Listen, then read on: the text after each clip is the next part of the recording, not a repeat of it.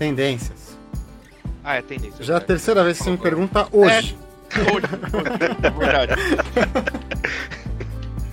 Não, é que eu tô com a cabeça no do. de sábado, de domingo. Você quer o playoff do Mega Drive, eu sei. É, eu tô aqui já, né? Tipo. Ah... Depois me passa a lista. A gente já tá dando as dicas aí, hein? Me, pa me, passa a lista que eu vou sortear o chaveamento do playoff. Tá.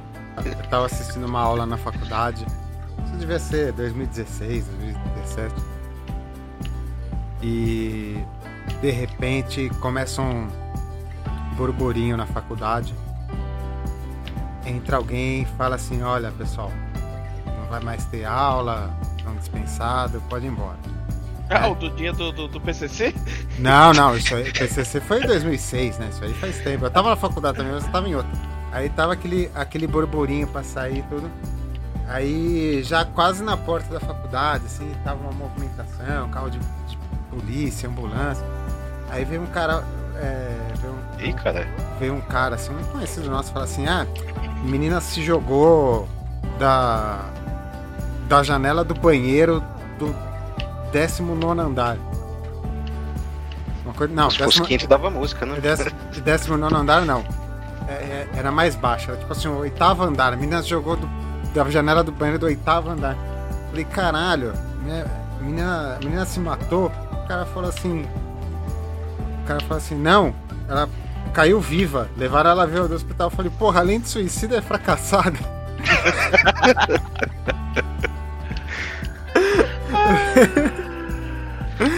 além de atrapalhar meu dia, fracassou numa tarefa tão fácil. É, pessoal, a gente se encontra lá embaixo. Sim. É, a gente faz as piadas só pra definir quem vai ficar mais próximo, assim, do, do capiroto ali na, na linha de, de sucessão ali. Se tiver, Cara... se tiver Wi-Fi lá embaixo, a gente continua o podcast. Não, e, se, e, na hora que a gente chegar lá embaixo, eu já chego na voadora no Olavo de Carvalho, né, pra dar aquela. Cheguei nessa porra. E é o que dizem por aí, né? É melhor reinar no inferno do que subservente no céu, né? Então. É, tipo, você vai ficar lá no céu rezando o dia inteiro, né? Coisa chata. A, a Madre Teresa morreu. E. ela foi, ela foi recebida no céu. Né? Tava lá, viu Jesus receber ela assim. Ô oh, minha irmã, estávamos estávamos aguardando sua presença. Sua presença era muito esperada aqui em cima. Nós temos um jantar em sua homenagem. Chegou no jantar em homenagem. Cadeira e mesa de plástico. Prato descartável. Sanduichão de atum num pão, num pão de forma para cada um. Madre Teresa olhou e falou assim: Mas Jesus, eu pensei que você ia me fazer um banquete, que você ia me esperar com festa. Aí Jesus falou assim, porra, você não queria que eu cozinhasse só pra nós dois, né?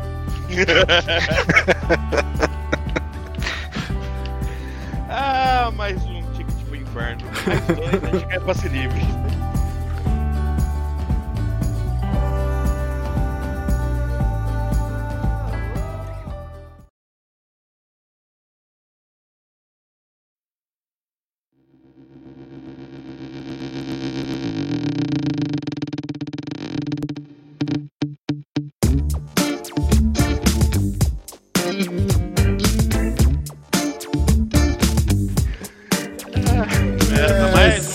Saudações, amigos, sejam bem-vindos a mais um podcast Kids Games. Eu já tô rindo aqui antes de começar.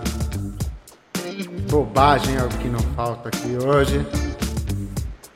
Estamos aqui reunidos, gastando internet à toa, passando calor na gravação. Hoje falaremos de temas futuros, a gente ainda está no começo do ano. Deixa eu tirar o eco aqui. Estamos ainda no começo do ano, então a gente pode falar tendências para 2022. E no programa de hoje está aqui comigo, cofundador, sócio dessa bagaça, colecionador de qualquer coisa, nosso historiador particular, Caio Marcelo, seja bem-vindo. Muito obrigado, senhores.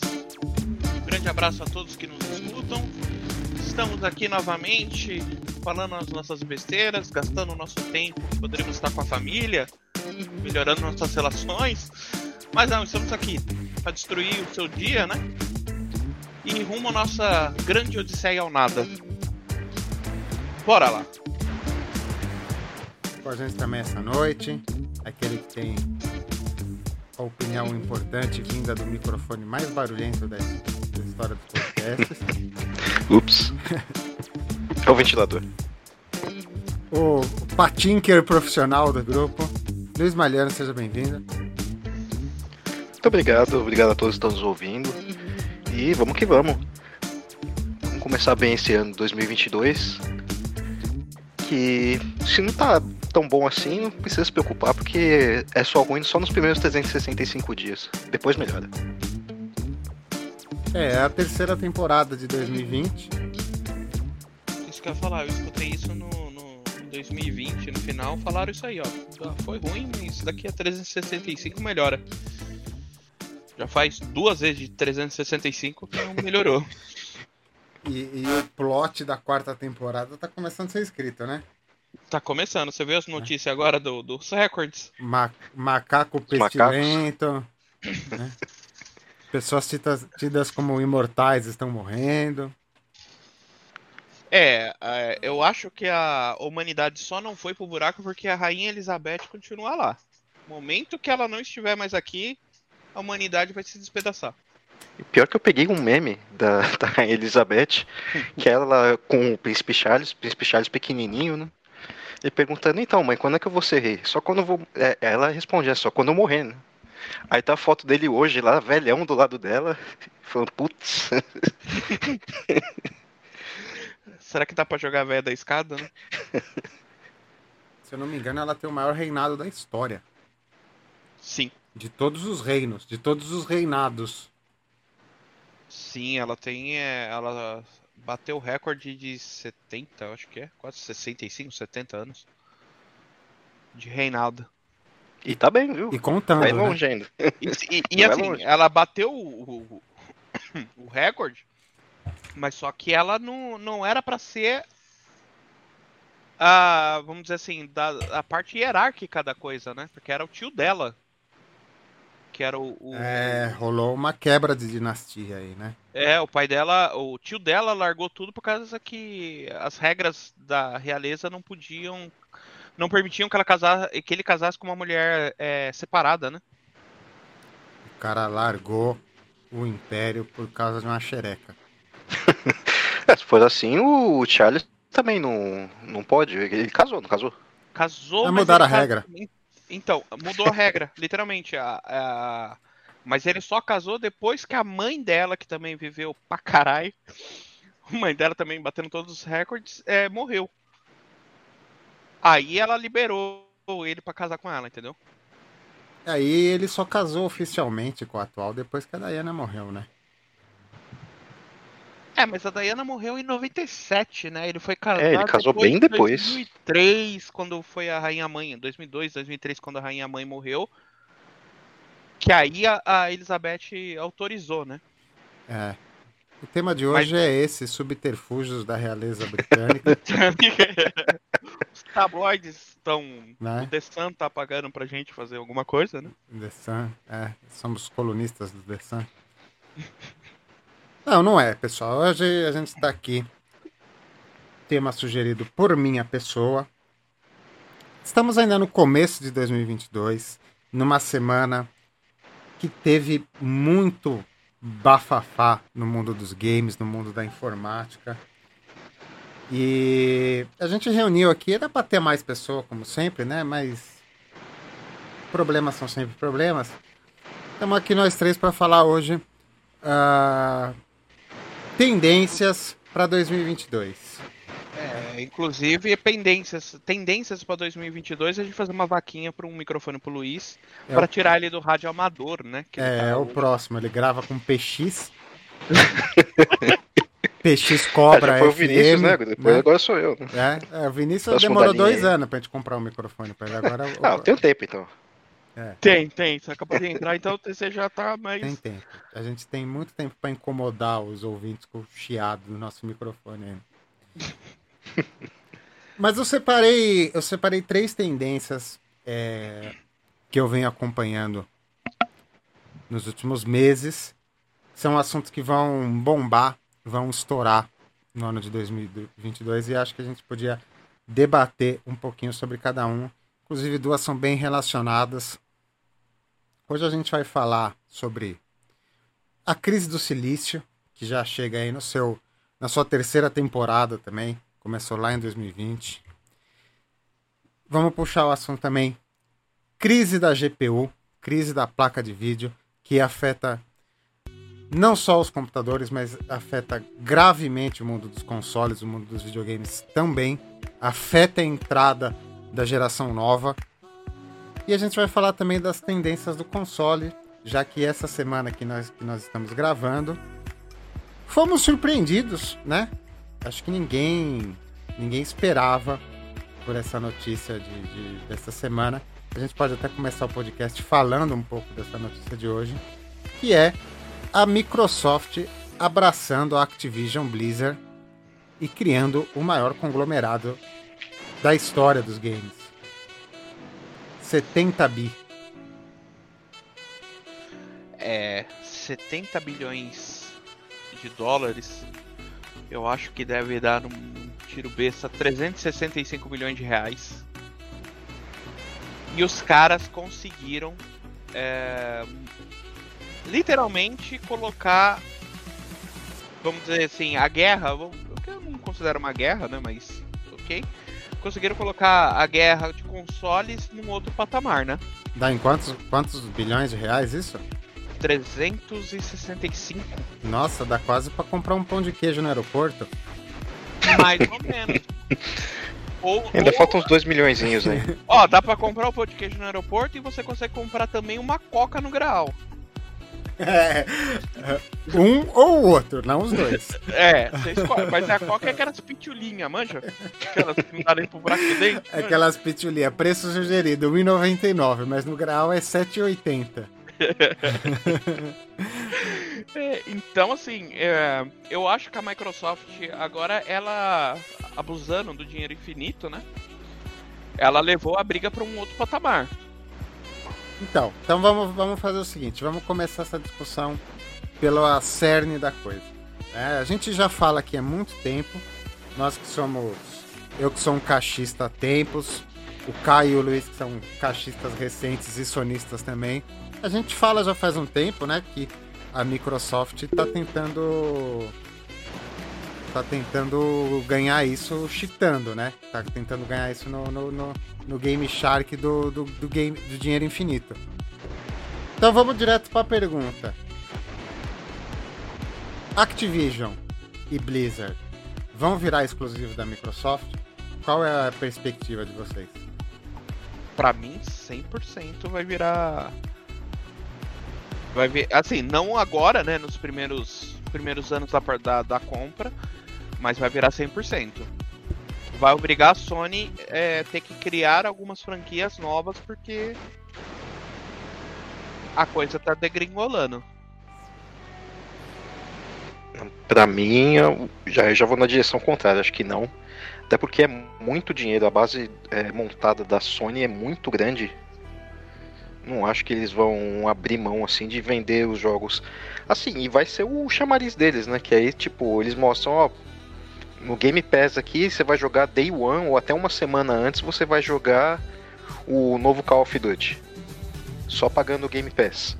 Aí chega lá no PlayStation, ah, você pode jogar no PlayStation também, mas pagando 350 reais na, na versão do jogo. Então, mas eu acho que isso daí pode acontecer, mas no primeiro momento eu acho que vai ter uma queda brusca de qualidade na versão PlayStation. Vai ser tipo um pacote EA tomando conta do Fórmula 1, por exemplo? É, não foi. É, não, é, não é uma tática. Como é que eu posso dizer assim? Não é uma tática nova. Não, não é uma tática nova da, da Microsoft já.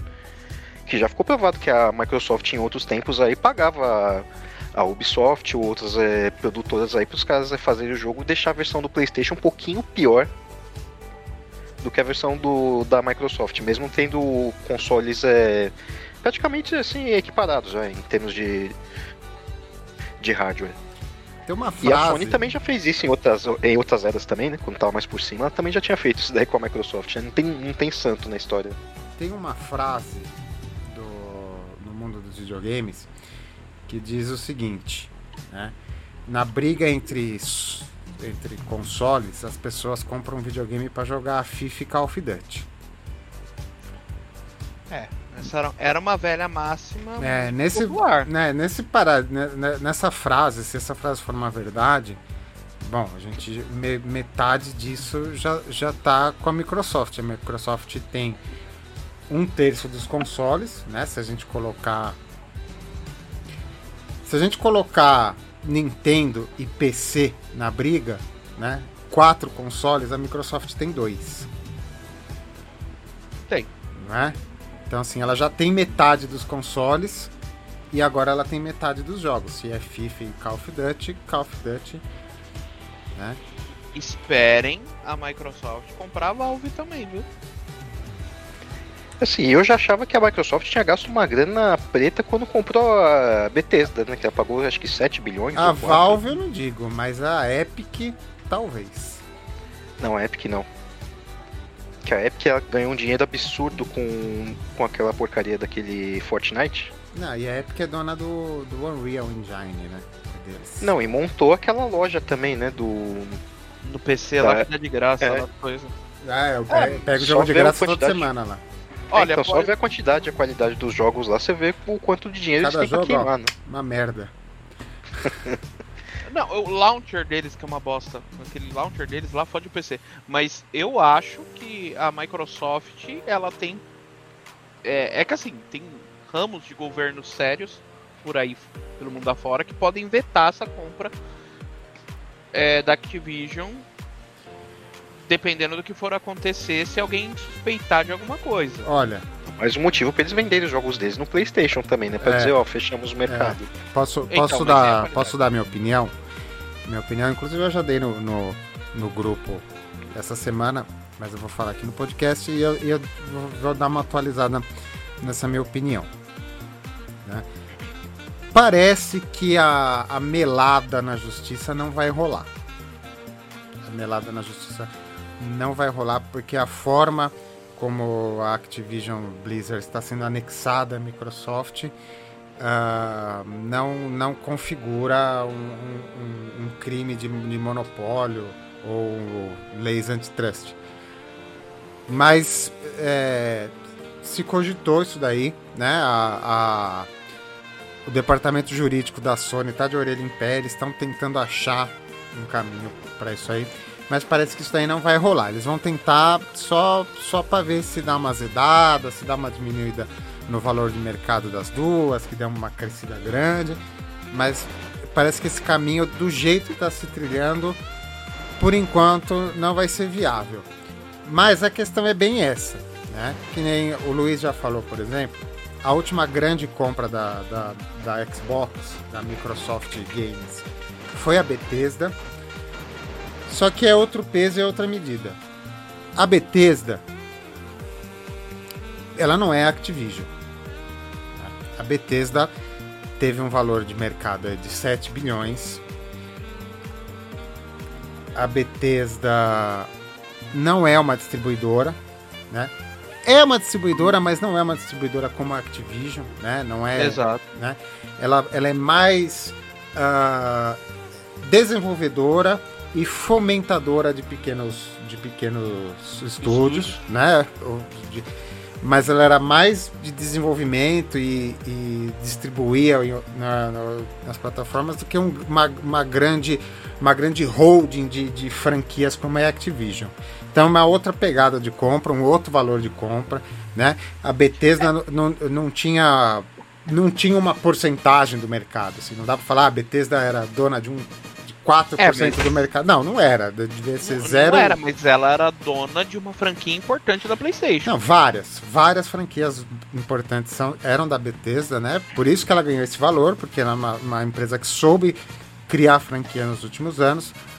A Microsoft foi lá, anexou ela, anexou todas as subsidiárias, a ID Soft, blá blá blá, foi tudo junto no pacote, todas as franquias. E todos os contratos assinados da Bethesda para os próximos 10 anos, que eles já tinham contratos assinados, vão ser cumpridos. Mas na época, acho que foi no final de 2020, quando rolou, rolou essa venda, o presidente da Microsoft, lá do, do departamento de games, falou justamente isso daí. Ele falou assim: olha, a gente comprou a Bethesda, a gente vai cumprir todos os contratos à risca da Bethesda. Só que a gente não gasta 7 bilhões numa empresa para desenvolver videogame para outras plataformas. E ele falou isso e terminou a frase aí. Então, assim, você dá para entender que hoje a Bethesda faz jogo para PlayStation. Amanhã não vai fazer mais. Tá? Mas a gente está falando de Bethesda, uma empresa grande, uma empresa importante, uma empresa bonita, cheirosa, cremosa, crocante, mas não é dona de um quarto do mercado. Depois da última. Né? Depois da última, né? É. Não, você, do vo, Fallout 76 Você aí. é ressentido com Fallout, mas a Bethesda vai muito além de Fallout, né? É, e os outros jogos ela também já, até os anteriores também vieram com um coalhado de problemas aí, e que o pessoal reclama muito da que eles usam uma engine antiga e tal. E normalmente quem conserta as cagadas que eles fazem nos jogos são os modders, né? A comunidade que conserta lá e eles estão levando isso empurrando com a barriga, ah, o pessoal conserta para eles mesmo. A então... Bethesda tem um monte de Vambora, né? franquia, né? né? Tem, tem a franquia é, Elder Scrolls, tem a franquia Fallout, tem a franquia Doom, tem a franquia Wolfenstein, tem a franquia Dishonored, tem a franquia Sei lá, tem um monte de franquia da Bethesda, né? Bethesda é. é mas as que eles, é, aqueles é, foram colecionando, né? As outras empresas que eles foram pegando, né? Sim. né? O, o grupo Zenimax aí. Né? Agora. Porque eles é, chegaram no jogo do ano aí com um jogo que não era necessariamente deles, né? É. De, de uma das empresas deles lá, né? E no final quem soltou foi a Microsoft, né? O melhor jogo do ano do PlayStation foi um jogo da Microsoft. Né? Enfim, a, hipo a hipocrisia. É um jogo virando. Mas agora a gente, tá, a gente não está falando de Bethesda, a gente está falando de Activision. A compra da Activision foi diferente. Né? A Bethesda ela foi anexada. Alguém chegou com 7 bilhões de dólares levou a empresa embora. A Activ Activision foi uma compra acionária. Então as ações que estavam na mão de canadenses foram transferidos para a Microsoft. Oh Cuidado com essa frase aí, porque eu não sei se a Microsoft que comprou também não é da parte canadense. Ah, eu queria que a Microsoft viesse comprar o Kids Games e o Blog Chiquito. Tá? Pode vir, Opa, Microsoft. Games, eu fico feliz, hein? Pode, pode vir comprar, Microsoft. Nós estamos à venda. A gente continua trabalhando aqui para vocês, falando bem de vocês. Opa! Então, assim, foi, foi quando, você, quando você faz uma anexação é, acionária desse jeito, você você não compra a empresa, né? Você compra o conselho da empresa. Você compra o dono da empresa, mas você não compra a direção, o CEO, os funcionários, a diretoria. Compra também, mas essas coisas não são mudadas assim de um dia para noite, assim, né? Sai todo mundo, né? Então a Activision tá lá, mudou de mão de dono, tem, uma, tem um, um outro manda-chuva ali no, no último andar do prédio, mas todos os andares anteriores do prédio estão os mesmos funcionários lá. Tá? Inclusive as tretas da, da Blizzard continua lá, né? As tretas continuam, tem, o cara continua sendo processado, né? Não, não abriu um arco-íris dentro do prédio da Blizzard e a, amanheceu. Continua nebuloso lá o negócio, né? Com, é, o, o conglomerado Activision Blizzard, junto com todas as subsidiárias, é, Tritec, Raven, uma, uma, monte, uma cacetada de coisa aí, né?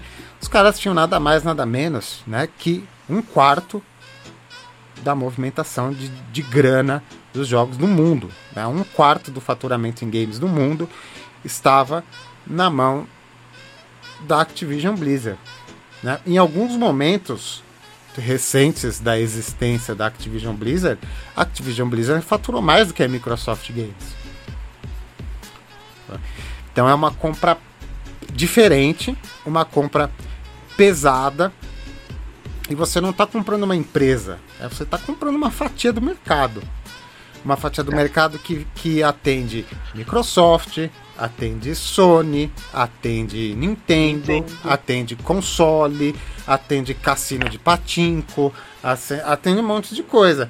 Né? E, todas, e, e, todas essas subsidiárias dão muita grana. Celular, putz, o aplicativo de celular dá muita grana. Dá mais grana do que videogame hoje em dia. Né? E aí, a Microsoft vai vai fechar o olho para tudo isso, meter tudo no Xbox só para ver a Sony minguar? Ou eles vão vender jogo no, no, no, PlayStation também e ganhar dinheiro em duas plataformas?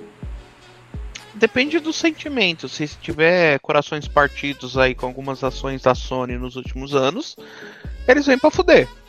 Literalmente a Sony. É... A Sony uh, ela se portou, como ela liderou o mercado muito tempo e com muita facilidade. Isso eu falo porque eu tenho todos os consoles da Sony, mas a Sony ela começou a trilhar o mesmo caminho que a gente já falou aqui da Nintendo. É desse jeito aqui, foda-se você. Tanto que essa a compra da Activision aí que, que vai acontecer? Game Pass semana que vem já vai ter todos os, os Call of Duty da vida liberado lá. Inclusive o último aí, o Vanguard. Tô esperando, não aconteceu ainda. Eu também. Aguardo. Eu, eu, eu, quero pegar os outros Call of Duty pra jogar também ali. Agora, é, tem o. é, a Sony, neste momento, eu acho que a Sony ela tem uma, uma premissa que, que é assim, ó, eu sou importante, vocês que venham atrás de mim. Com essa compra da Activision, a Sony agora acho que agora deve ter ligado o, o, um sinal de alerta, pero no mútil.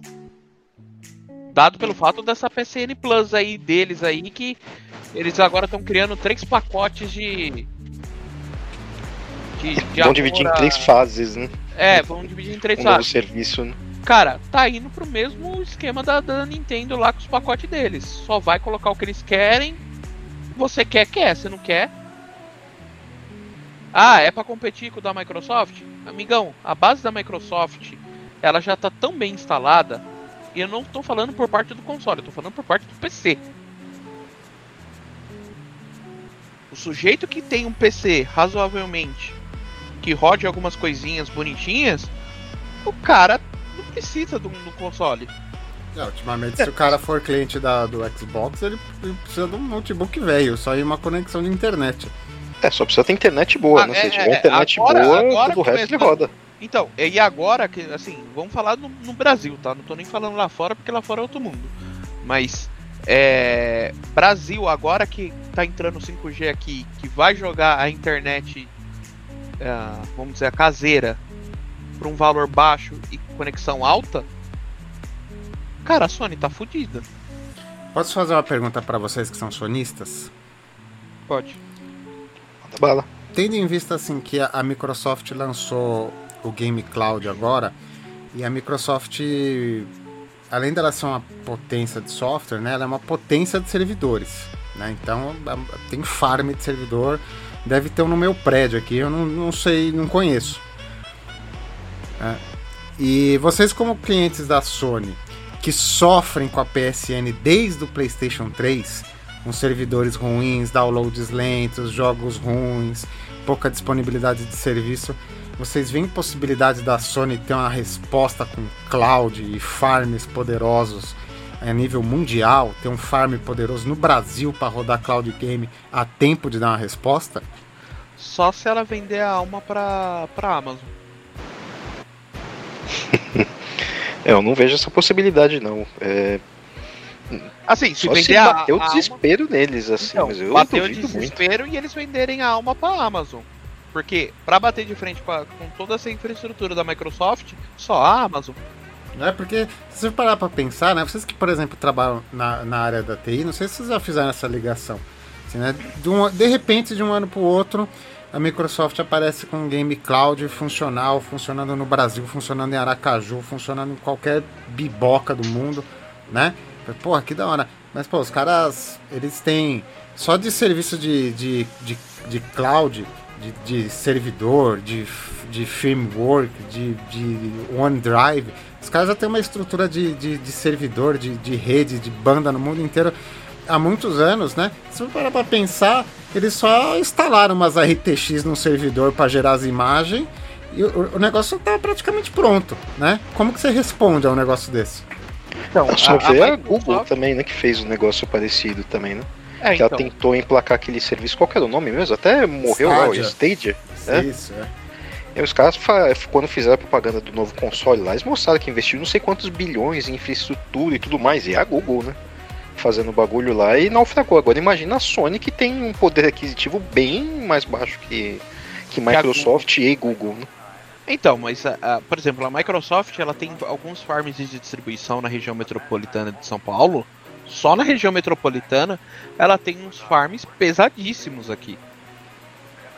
Ela tem uma infraestrutura que, tipo, é, é surreal. É surreal aqui. Ela tem é, acordo com a, a Claro, tem acordo com a Vivo, tem acordo com todas as operadoras. Ela consegue fazer um, uma distribuição, a Microsoft aqui, dos serviços dela, coisa que em lugar nenhum. Se eu não me engano, eu posso até estar falando besteira, mas a USP tem uma parceria com a Microsoft nesse sentido. Posso falar um negócio para vocês? Alguns podcasts atrás eu, eu falei da minha experiência do Cloud Game é, jogando num lugar longe de uma farm, né? Jogando lá em Aracaju né? Que a, o frame rate era bom, mas a latência era ruim, a resposta era ruim. É, é que você tava com a, com a banda larga da Venezuela. É. Não, a, a internet era boa. A, a, imagem chegava em alta resolução, com frame rate alto, mas a latência, né? o meu envio de informação para a Microsoft para voltar a informação que eu mandei digerida demorava. Essa semana eu joguei cloud no 5G falso da Vivo, né? Já tem um 5G falso da Vivo circulando aqui no centro de São Paulo. Não é o 5G ainda, é um 5G emulado, é um 4G turbinado. Cara, latência. 4G que eles tiraram a, a umas travinhas, né? É, latência zero, cara. É 4K, 120 frames, jogando ali no Halo novo, né? Pouquíssimo lag, pouquíssimo ping. Algumas situações de latência, assim, num momento ou no outro, mas Você assim, tava jogando pelo celular ou pelo Pelo computador? celular, pelo celular novo. Pelo celular novo. No então. 5G, no 5G da Vivo pode ser. Aí eu, eu, aí eu vou acreditar isso, porque assim, você tá no centro. No centro de São Paulo, mano, as antenas daí é toda, totalmente sobrecarregadas. Dependendo do horário que você tava jogando, você tava com um horário de pico monstruoso, né? Eu joguei na, na no horário do Big Brother. Minha mulher assistindo Big Brother, eu jogando Halo. É, então. Podia estar tá nessa. Não, a, experi a experiência, a experiência né? foi ótima. Quer dizer que, que a experiência é... Ah, sim, mas é. Teoricamente é horário de pico. É. Até porque o pessoal pico. também assiste pela internet aí, pelo é, Google. Play também. A experiência né? foi ótima, não foi uma experiência perfeita, mas foi uma experiência ótima. Assim, daqui uns anos a gente só vai estar tá jogando no cloud. Todos nós, todos nós, sonistas, caixistas, então, especialistas. Você viu que a, a Sony na Inglaterra, isso daí eu, eu tive uma fonte lá na Inglaterra também que confirmou, que ele tá ela tá obrigando todos os vendedores, a GameCo, que é uma que é uma puta de uma loja, ela já fez isso nos Estados Unidos com a Starland e as outras grandes, né, lojas de com a Target, com as grandes lojas de departamento lá e lojas de games especializadas, ela tá mandando todo mundo tirar o, cardzinho da Now, da PlayStation Now. Que é a streaming deles, né? Que funciona tipo Estados Unidos, um pedacinho da Europa, né? Da Alemanha para esquerda só. E eles estão tirando de lá porque assim, estão falando que agora na é da E3 ou é o, o, o deles mesmo que tem agora em março, abril? Não, vai ser, provavelmente vai ser o deles lá, o eu esqueci o nome, não, mas é Day lá. Da Nintendo. Sony Day lá. Teve, teve, a, teve a CES, né? Agora no começo do ano. E agora vai ter um outro. A, que é... a E3 acho que é em agosto, né? Agosto ou setembro. É, é segundo semestre a E3. É, que é no verão. Ah, e a Sony lá. meio que quer esvaziar a E3, né? Então eles já não, não entram, eles fazem um negócio deles a parte, né? Então, eles vão soltar, acho que mesmo, mas na mesma época que eles soltaram pra falar do, do PlayStation 5, né? É, que agora eu não lembro quanto que foi. Mas eles vão fazer agora o. o a, a cloud deles, né? Mais ou menos. Só que assim, a Sony não tem cacife técnico pra fazer isso. Não, é aquilo que eu tinha falado do Stadia lá, que eles, quando eles lançaram lá, eles mostraram lá o, o quanto de tempo o Google tava trabalhando, investindo nisso daí. Tipo, não foi um negócio que foi feito do dia pra noite. Eles ficaram quase uma década investindo em infraestrutura, é, montando lá os farms deles, montando Será que a as placas deles e tudo mais. Será que a É. Sony fez um acordo com a Google, com a AWS? É, pode até sair, já que o Stadia naufragou, né? Ó, só Existe uma pra, chance aí, eu não tinha pensado nisso. só pra passar a informação completa pro ouvinte, o State of Play, que é o evento da Sony, é em outubro. State of Play, outubro. É, mas eu acho que isso daí vai soltar antes, tá? É, é agora no meio do ano, porque assim, a Microsoft oficialmente sobe e, comuni e começa a comunicar mundial isso daí agora no meio do ano, Ah, né? tem um, evento, tem um evento que chama PlayStation Showcase, que é em setembro. Não, e eles lançam esse State of Play, eles lançam é, em- é, em pedaços é, mais curtos também, dependendo se tem um grande lançamento. Tipo, agora vai sair GTA. acho que o Horizon. Não, vai sair o Horizon e logo depois vai sair o. O Gran Turismo. Aí na hora do Gran Turismo eu acho que eles vão lançar mais um ainda antes. né? Então, Que o eu- do- já teve um State of Play pra falar do, do Horizon Zero Dawn, né? O 2. a, minha, Que é uma acho- franquia da Microsoft. a minha opinião. Não. Horizon? Não, A Horizon. empresa comprou. Não, é da, é da Guerrilla. Guerrilla Games, é da pra- Sony. Guerrilla- Então, a Guerrilla foi comprada. Não, com certeza que foi comprada pela Sony. Jo- Joga aí no, no Google aí, alguém aí. Deixa Tá eu ver. perto. Guerrilla Game. É, não, Isso. joga aí Horizon. Joga o nome da franquia se é da Microsoft. É que eles lançaram, a Sony lançou pelo Porque, selo assim, ó, deles, lançou primeiro- no PC. Então, o A primeiro. Guerrilla, a Guerrilla Games, Games é da PlayStation Studios. É, Então, mas a Horizon, se eu não me engano, eu tinha lido que a Horizon, que assim, o primeiro foi exclusivo do PlayStation. Esse segundo já vai sair pro Xbox. Por quê? Porque alguém aí foi comprado pela Microsoft.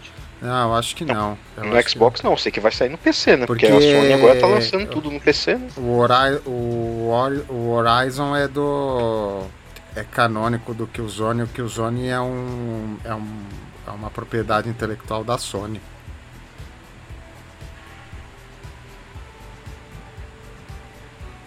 É, só podiam tratar ela melhor.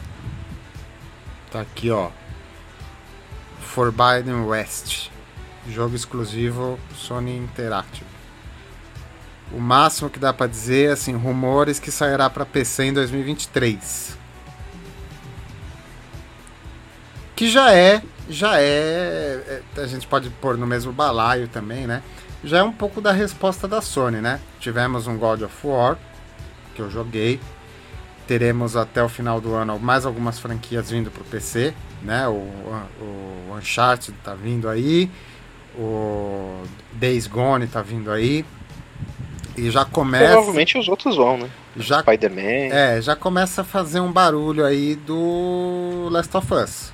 Né? Já, já houve-se um barulho de Last, do primeiro Last of Us saindo para PCs. É, até É pra que ele vai o remaster, remake, o né? re-remaster, né? Não, não vai ser remaster, vai ser remake mesmo. Remake? Mas Eu o jogo é tão novinho, tão bem feitinho, precisa de um, re- de um remake? É, um jogo de 9 anos de idade que a, a Sony tá tentando dar umas. É, a Sony não, né? A Naughty, bom, a Naughty Dog pressionada pela Sony, né? Na verdade, tá tentando é, dar umas mexidas em algumas coisas que não. Não fecharam na, primeiro, na primeira história, entendeu? Eu acho que esses são três pontos que a gente precisa discutir quando a gente fala de Sony. Apesar de, de sermos todos caixistas agora, eu sou contra qualquer tipo de monopólio, porque o PlayStation ele só é legal porque existe o Xbox e vice-versa. O Xbox só é legal porque existe o PlayStation. Então a dualidade faz bem para nós que sabemos aproveitar os dois lados. É, a gente teve uma infância feliz por causa da briga Sega Nintendo. Eu- E hoje nós somos apaixonados pelos dois. Eu sou apaixonado Não, pelos dois. E toda vez que é um é ganhou a geração, praticamente, aí na geração seguinte ele já tentou é, ferrar com o mercado, né? É. A Microsoft perdeu, a começou perdendo já a geração passada por causa disso, né? Que eles foram muito bem com o Xbox lá, eles cataram e falaram, não, agora vamos meter uma trava de região aqui, vamos colocar ah, um Always Online ali. Não, mas a, não, mas a, a, a geração, a geração do Xbox One, uh, do Xbox One não, do, do PlayStation 3, né, que seria o 360, é, pavimentou um, um, um, caminho assim, você dizer que o PlayStation ganhou a oitava geração, ganhou, ganhou, PlayStation 4 ganhou do Xbox One, ganhou de lavada? De jeito nenhum. Não, não. É, eu acho que as gerações que a Sony ganhou, ou que ficou muito próximo né, da, da Microsoft quando perdeu, foi assim, cirurgicamente por causa de algum jogo. É, ela, a Microsoft, vamos, estamos é, é, no PlayStation 5. Ela ganhou o PlayStation 1 sendo um outsider, sendo um jogador vindo de fora, descreditado, né? Uh, ganhou de lavada, estourado ganhou o PlayStation 2 porque soube manter e soube melhorar as coisas boas que já tinham. Então, sim, juntar todos os outros consoles, você não chega no número absoluto de PlayStation 2 vendido. Tem PlayStation 2 sendo vendido até hoje por aí. Se você procurar, não precisa nem procurar muito. É, não estão sendo mais produzidos, mas os estoques estão sendo não, vendidos vende, a peso de vende, ouro. Vende, e os usados vendem super bem também. É um videogame que tem uma liquidez é, bastante grande. Sabe quanto que tá um revisado hoje? 750. O PlayStation 3 não ganhou. O PlayStation 3 sobreviveu à geração, apanhou metade da vida da, da Microsoft e no final conseguiu reverter. Então, assim, dos, dos seis anos da, da, da, da sexta geração, perdeu três, empatou um e ganhou dois. Só que nos seis anos perdeu pro, pro Nintendo Wii de lavada, né? Perdeu feio. Né? Perdeu. Assim, ela conseguiu ganhar no último ano quando ela lançou alguns exclusivos mais. Isso, ela, quando ela aprendeu, quando ela simplificou o hardware, simplificou a ferramenta de, de construção de jogos, aí foi ganhar lá no final. Conseguiu até dar uma virada assim no jogo, porque em alguns lugares a, a penetração do PlayStation era maior do que o Xbox. Né? Xbox, por exemplo, não vende no Japão. O japonês não gosta do Xbox de jeito nenhum jeito nenhum. Não sei o que aconteceu lá, não sei o que o tio Bill falou lá no, no Japão, que me, o japonês não compra. É porque a Nintendo é uma empresa centenária e, e, e ela ganha. É, e existe um nacionalismo. É, japonês, lá, japonês é bairrista, né? Isso quer falar, né? Eles são bairristas. Né? japonês né? Eles é bairrista. O, o, deles primeiro do, aos outros. A biblioteca japonesa é muito maior, né? Já podemos né? ver. Então né? você tem duas, dois grandes fabricantes de console lá, você não vai comprar o terceiro, né? É isso aí. Aí a oitava geração, PlayStation 4, ganhou, mas não ganhou de lavada. Só ganhou. Só ganhou. Ganhou, ganhou comparação todo... com a Microsoft, acho que, que é. foi sim, hein? Né? Ganhou. Assim, excluindo a Nintendo, assim, do mercado, só deixando Microsoft é, e falar, Sony, eu acho que a Sony ficou mais à frente. Ela bem ficou, mais. Então, ela ficou mais à frente, mas assim, é, vamos lá. PlayStation 3, ela veio o final da, da, da, da, da geração, ela lançou The Last of Us. Depois, quando entrou no PlayStation 4, ela ficou literalmente vendendo o console na promessa do The Last of Us 2. Eu conheço gente que comprou um PlayStation 4 por causa do The Last of Us. Não, tem os games que são system seller mesmo. Não. É o Spider-Man mesmo, que teve gente que comprou PlayStation por causa do jogo do Homem-Aranha. Foi um absurdo também. Esse não saiu pro, pro Xbox, né? Ou ele estava melhor no, não, no PlayStation? Exclusivo. Não exclusivo do PlayStation, Homem-Aranha. Então, é da Sony. É... Ah, é verdade. É, teve, teve gente que The Last of Us, por exemplo, eu conheço duas pessoas que trabalham comigo que compraram o, o PlayStation 4 é, agora, já no, no, final da geração, antes da pandemia, exclusivamente para jogar The Last of Us 1 e jogar The Last of Us 2. Eu tô com um resultado aqui de 2019, final da oitava geração, número total de vendas, um versus o outro. Querem os Aham. números? Por favor. PlayStation 4, 31 milhões. Xbox One, 26 milhões. Não Mas foi. essa é a venda de 2019, né? Não, Se venda. você for ver no geral, re- Registro acumulado da, Não, da geração até toda. 2019. Até 2019, com o fim da geração, quando eles passaram nós a contar a falando em geração. quase 100 milhões de unidades do, do PlayStation 4. Acho que 31 isso aí é milhões. 2019. 31 milhões do 4 versus 26 Pode do ser. Não, mas assim, ó, se for a- acumulado ou se for só de 2019, mostra que não foi uma vitória tão expressiva. Não, não eu foi. acho que foi só 2019 isso daí. Tá, e, né? e Mas não foi nos uma últimos anos o, a Microsoft deu uma subida também por causa do Game Pass, né? Que o, E, ó, o Game Pass deu um boost neles, né? E, e- e olha, é, a gente teve. Sem contar, assim, vamos lá. É, você consegue puxar aí do PlayStation 3? Ó, esse número que eu tô falando é vendas nos Estados Unidos. Tá? Ah, tá. Então, 100 só os Estados Unidos teve 31 milhões, que é a terra da Microsoft. Mas não foi tão grande. Não foi grande. Não, e levando em consideração isso que eu falei, por exemplo, de. Você consegue puxar do PS, da, da outra geração anterior?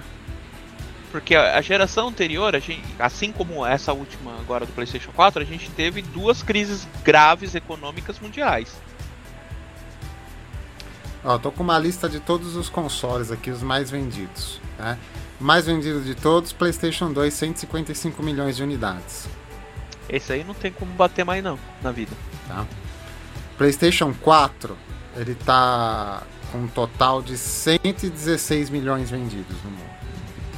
Isso até quando? Você sabe? Fala aí.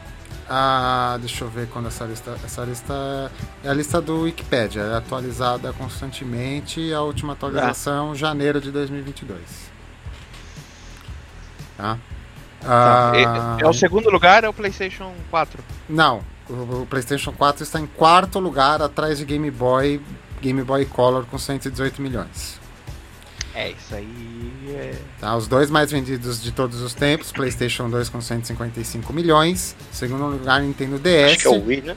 Nintendo DS chegando 154 milhões, né? Porque o Nintendo DS ainda circula, né? Ainda tem versões O circulantes. Nintendo Wii não, não chegou a, a Ninten- bater o 4? do- Nintendo Wii, 101 milhões de unidades vendidas no mundo. Nintendo Switch chegando no Wii, 92 milhões de unidades já. Agora, PlayStation 3 e Xbox 360.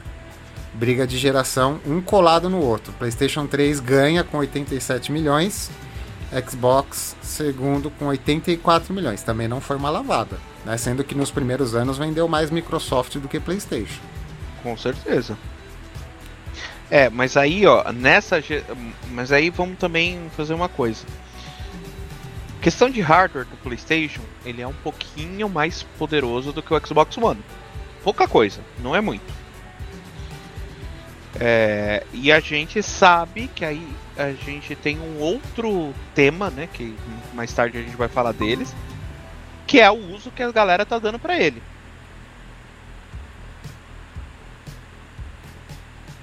É, a gente tem farms.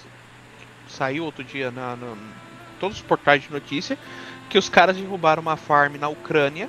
E os caras usando mais de mil Playstations 4 pra criptar moeda, pra pegar moeda, pra fitar moeda. Ó, essa minha lista aqui, a geração anterior, PlayStation 4 versus One. Aí foi dar, no, no- no geral dar uma lavada.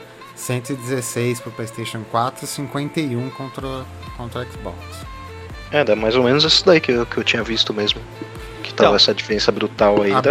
a briga atual, né? Tô vendo aqui os videogames que ainda estão circulando, né? A briga atual, PlayStation 5 versus Xbox Series. 13 pro PlayStation, 8 pro Xbox. É, e isso daí tem tendência a mudar, porque até porque do, dos nossos outros assuntos aí, por causa da- das crises de GPU, de é, microcondutores aí também, é, tá dando uma segurada no mercado. né? Apesar de eles estarem vendendo bem, é o que tá segurando ainda. Então, né? ó, a diferença é- teria sido maior, né? e Então, agora mas- a Microsoft tem condições de buscar e passar. Então, na mas ma- não sei quando, porque assim, ó. teo, em teoria, uma, uma, uma pandemia, né, uma, um surto desses doenças, ele dura dois anos e meio. Isso baseado no, no, no histórico que a gente tem no mundo. É, por exemplo, a gripe espanhola, que durou dois anos e meio. Só que dois anos e meio no mundo com fronteiras como era antigamente. Hoje o mundo não tem mais essas fronteiras. Hoje o mundo, você tipo, hoje você tá aqui, daqui a, a 9 horas você tá na Europa, brincando. 8 horas você tá nos Estados Unidos. Essa pandemia pode durar, a gente já tá entrando na terceira temporada, segundo ano efetivo da, da, da pandemia, só que tá com previsão dessa temporada ser renovada por mais um ano, dois, brincando. Até normalizar as indústrias para conseguir fazer esse, esses equipamentos, eu acho que essa geração, se for ter uma nova, é claro, essa geração que geração tá durando o quê? Uns 7 anos? 7, 8 anos, mais ou menos? Por aí. Uns 7, 8 anos, é, eu acho e que. E a cada é... uma diminui um ano ou dois ainda. Então, eu acho que essa daqui vai ser uma geração que vai ser uns 9, 10 anos. Porque até você conseguir atender uma demanda louca que é que tá atrás de console, vai demorar um tempo. Que isso agora vai esbarrar exatamente nos próximos assuntos. É, e tem a fila de, de produção também, né? Que o pessoal tá esperando já, já tem, é, além da demanda já, eles já tem uma fila já que eles é, têm que cumprir antes de fazer os novos ainda, né? Exato. Então é coisa que vai demorar pelo menos mais uns dois anos para normalizar. E olhe lá. Sendo bem otimista. Eles falam em 2023 para normalizar os consoles aí, mas não acho que acho, vai mais. Eu acho que 2024 para normalizar, 2024 começar aí, por exemplo, no que foi 2014 aqui. Que é a entrada dos consoles no mercado e, e aumentando gradativamente. É, de você chegar lá, ah, eu quero comprar um Xbox. Aí você vai chegar na loja e vai ter, né? Agora você vai querer comprar, você não vai achar.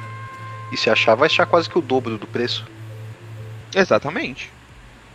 Bom, então já que a gente passou por próximo assunto, que é pertinente, né? Os três assuntos estão conectados, não à toa a gente chamou eles, né?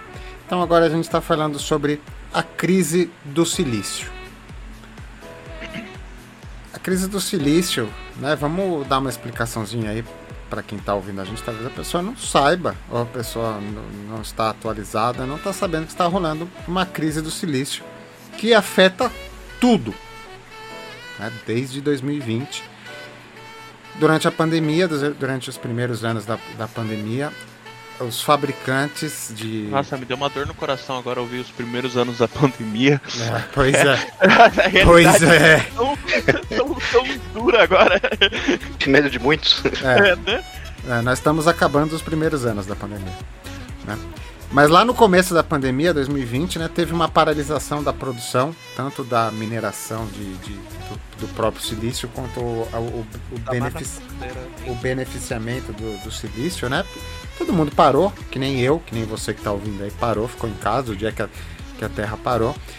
Só que ao mesmo tempo houve um, um crescimento de demanda muito grande. Todo mundo foi para casa, todo mundo quis comprar videogame, trocar de computador, trocar de celular, home office, né? Então assim, 2020 foi um ano ótimo para se vender videogame, foi um ano ótimo para se vender computador.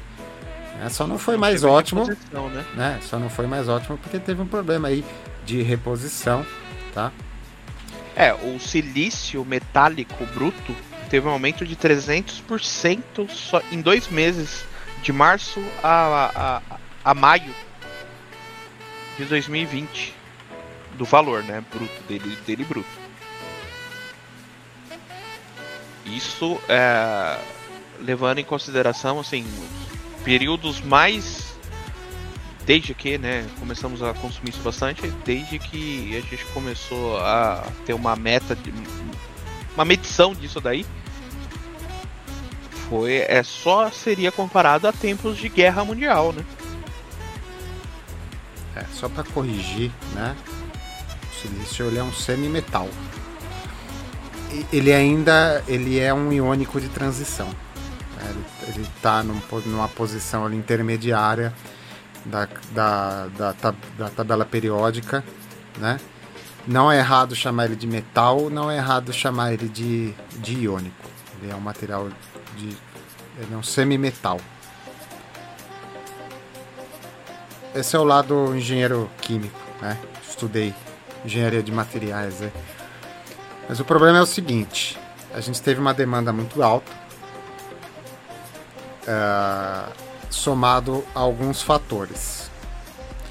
O primeiro fator, assim, mais, mais romântico, né, mais bonitinho, foi 2019, 2020. Uh, você, você teve uma concomitância aí de fatores que foi a troca da, da litografia dos chips, as novas tecnologias, né? você passou a fazer coisas de 10 nanômetros, 8 nanômetros, coisas que exigem um silicone de, um silício de maior qualidade. E isso prejudicou né, a produção de, de alguns chips, né, encareceu é, alguns microchips. Né? Somado a isso, hoje você tem microchip em tudo, tudo, tudo vai um, vai um teco de, de silício na sua vida, né? Tudo tem uma meleca de silício dentro. E tudo está precisando de um, um, silício melhor, mais refinado, mais bem, bem tratado, né? E a gente não pode falar, a gente não pode esquecer é, um elemento que é mais voltado ao terceiro tema do nosso podcast de hoje, mas entra nesse já, que são os mineradores, os mineradores de Bitcoin, né? que transformam qualquer chip de processamento num negócio de, de, de processamento de blockchain de, de, de, de criptomoeda, né? que também foi um negócio que cresceu muito, né? Cresceu muito durante a pandemia. Todo mundo que sabia o que era, sabia do que se tratava, viu a flutuação de preço e se viu preso em casa na frente do computador, foi minerar alguma moeda, foi atrás de alguma GPU, algum, algum algum processador aí, né? O mesmo videogame. Mesmo videogame, mesmo videogame. Né? É o caso curioso aí que o, que o Caio falou, né? Quando estouraram uma farm de PlayStation 4 na Ucrânia, né? Estouraram a farm de PlayStation 4. Tinha quantos PlayStation 4? Era 2 mil? Mais de, é, mais de é, mil. 2 mil PlayStation. Lá, lá. Estouraram. Era um galpão a... industrial a nível Ford do negócio. É, o, ne o negócio era pesado e foram estourar porque mineração de criptomoeda é uma, é uma atividade controlada na Ucrânia. Não é proibido, mas é controlado na Ucrânia e era lugar não tinha autorização. Para surpresa de todos, contei isso pro Caio hoje, ele não sabia, eles não estavam minerando criptomoedas. Opa, pra minha surpresa também, então. Eles estavam minerando moedas de FIFA Soccer. Puta merda. E isso não configura um crime na Ucrânia. A farm foi remontada. Puta merda 2. Nenhum daqueles Playstations foi pro mercado. Ninguém comprou um Playstation 4 baratinho de leilão da polícia da Ucrânia. Meu Deus e tem algum ucraniano especulando com moeda de FIFA. Eu nem sabia que dava para ganhar dinheiro criptando moeda de FIFA Soccer. Eu não sabia nem que o FIFA Soccer tinha uma moeda. Sim, é, vender moeda ou, ou, itens de jogo não é um mercado é, tão, é, tão novo assim. Agora eu tô surpreso que o negócio, o pessoal como, acha mais negócio vender moeda de como FIFA. Como funciona essa moeda? Vocês que jogam então, FIFA. É, só, só, só um pequeno detalhe, assim talvez não tenha mais Ucrânia para criptar moedas do FIFA, tá? Depois, você que joga FIFA Soccer, você que joga FIFA Soccer e agora está com esta informação nas mãos, de que lado você estará nessa próxima guerra que vai estourar? é, você já olha como. Será que o Putin joga FIFA Soccer? É por isso que ele tá querendo. Vai saber se não é, não é esse o motivo. Ele se viu prejudicado em alguma microtransação ali, a moeda do FIFA tava inflacionada. Será que ele queria ter Neymar Soares e Cristiano Ronaldo ao mesmo time que conseguiu? O que foi? Não... Ou ele quer baratear pros russos, né? O valor das moedas ali também, promessa de campanha. Inclusive, se você estiver ouvindo hoje, né? Isso daí, no momento que você estiver ouvindo, pode ser que tenha Ucrânia, pode ser que não tenha mais Ucrânia. Vamos deixar para você dizer isso no futuro. Vai depender da OTAN. A gente re revisa esse, esse, esse tema na retrospectiva desse ano. É, deixa com asterisco aí no, no podcast.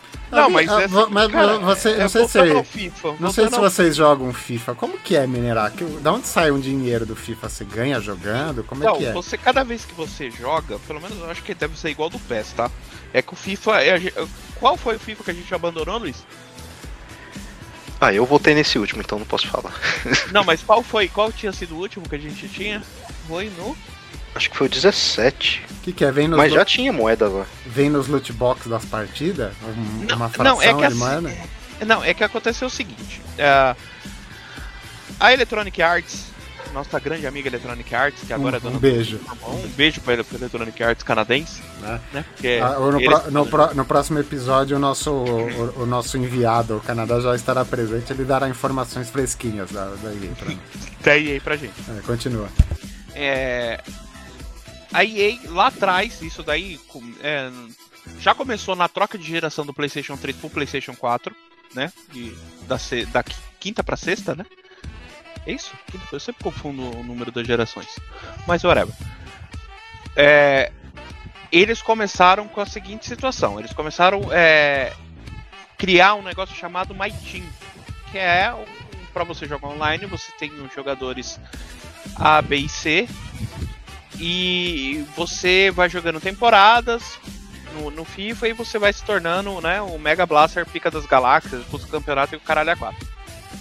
Esses times, é, você monta o time Blog do Chiquito e você pode ter a opção de comprar, por exemplo, para o seu time o, o, o Neuer, você ter o Cristiano Ronaldo, você ter o Messi, é, você ter todos esses cara pica das galáxias Cruyff, Pelé e por aí vai. Cruyff, Pelé, os jogadores clássicos aí no seu time pra você, Alejo. né? Alejo e, e por aí vai para Alejo não, porque o Alejo é da concorrente. Tá bom, Jean Cutiano. Giancotiano que é deles. E você tem essa opção pra jogar, né, com esses com esses caras. O que que acontece? A é aquela famosa pay to win. Então, conforme você vai jogando, você vai gastando dinheiro com a- os loot box deles, você vai ficando com o seu time melhor, cada vez melhor e mais poderoso. Só que é a mesma coisa que acontece no GTA.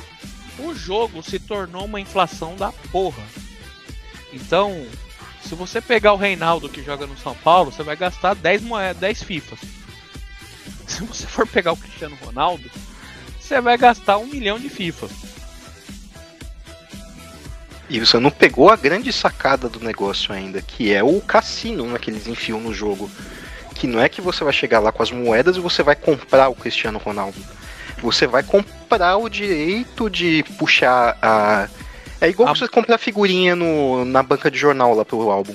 Você vai comprar um pacotinho lá e talvez tenha a figurinha do Cristiano Ronaldo dentro desse pacotinho.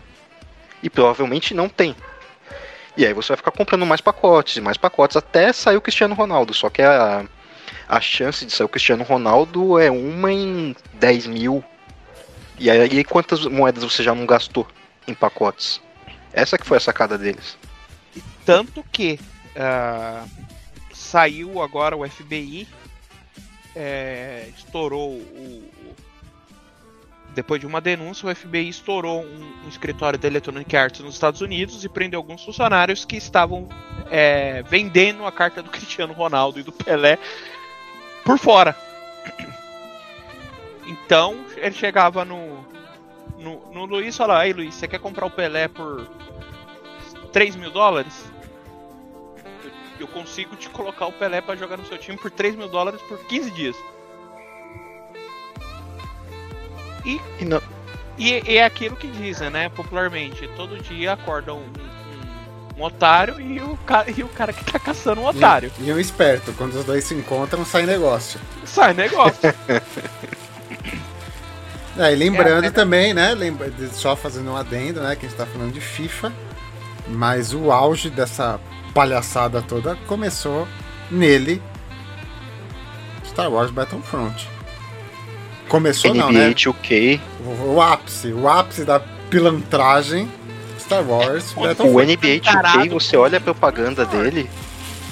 o NBA 2K, você olha a propaganda dele, o negócio é igual um cassino. Sabe essas máquinas de caça-níquel lá que fica brilhando, girando o negócio? Sim, mas o, pri o primeiro igual, que, que foi igual. parar no Senado americano por denúncia de jogo de azar foi o Battlefront. Ah, isso daí foram os fãs do, do Star Wars que falaram, não, a gente tem que botar um ponto final nisso, senão a gente tá ferrado, né? A gente não vai ter mais jogo, né? Tanto, tanto que a, a, a EA, ela tem é, antes de lançar o jogo, parece que tem uma comissão do Senado, né, americano, que dá um.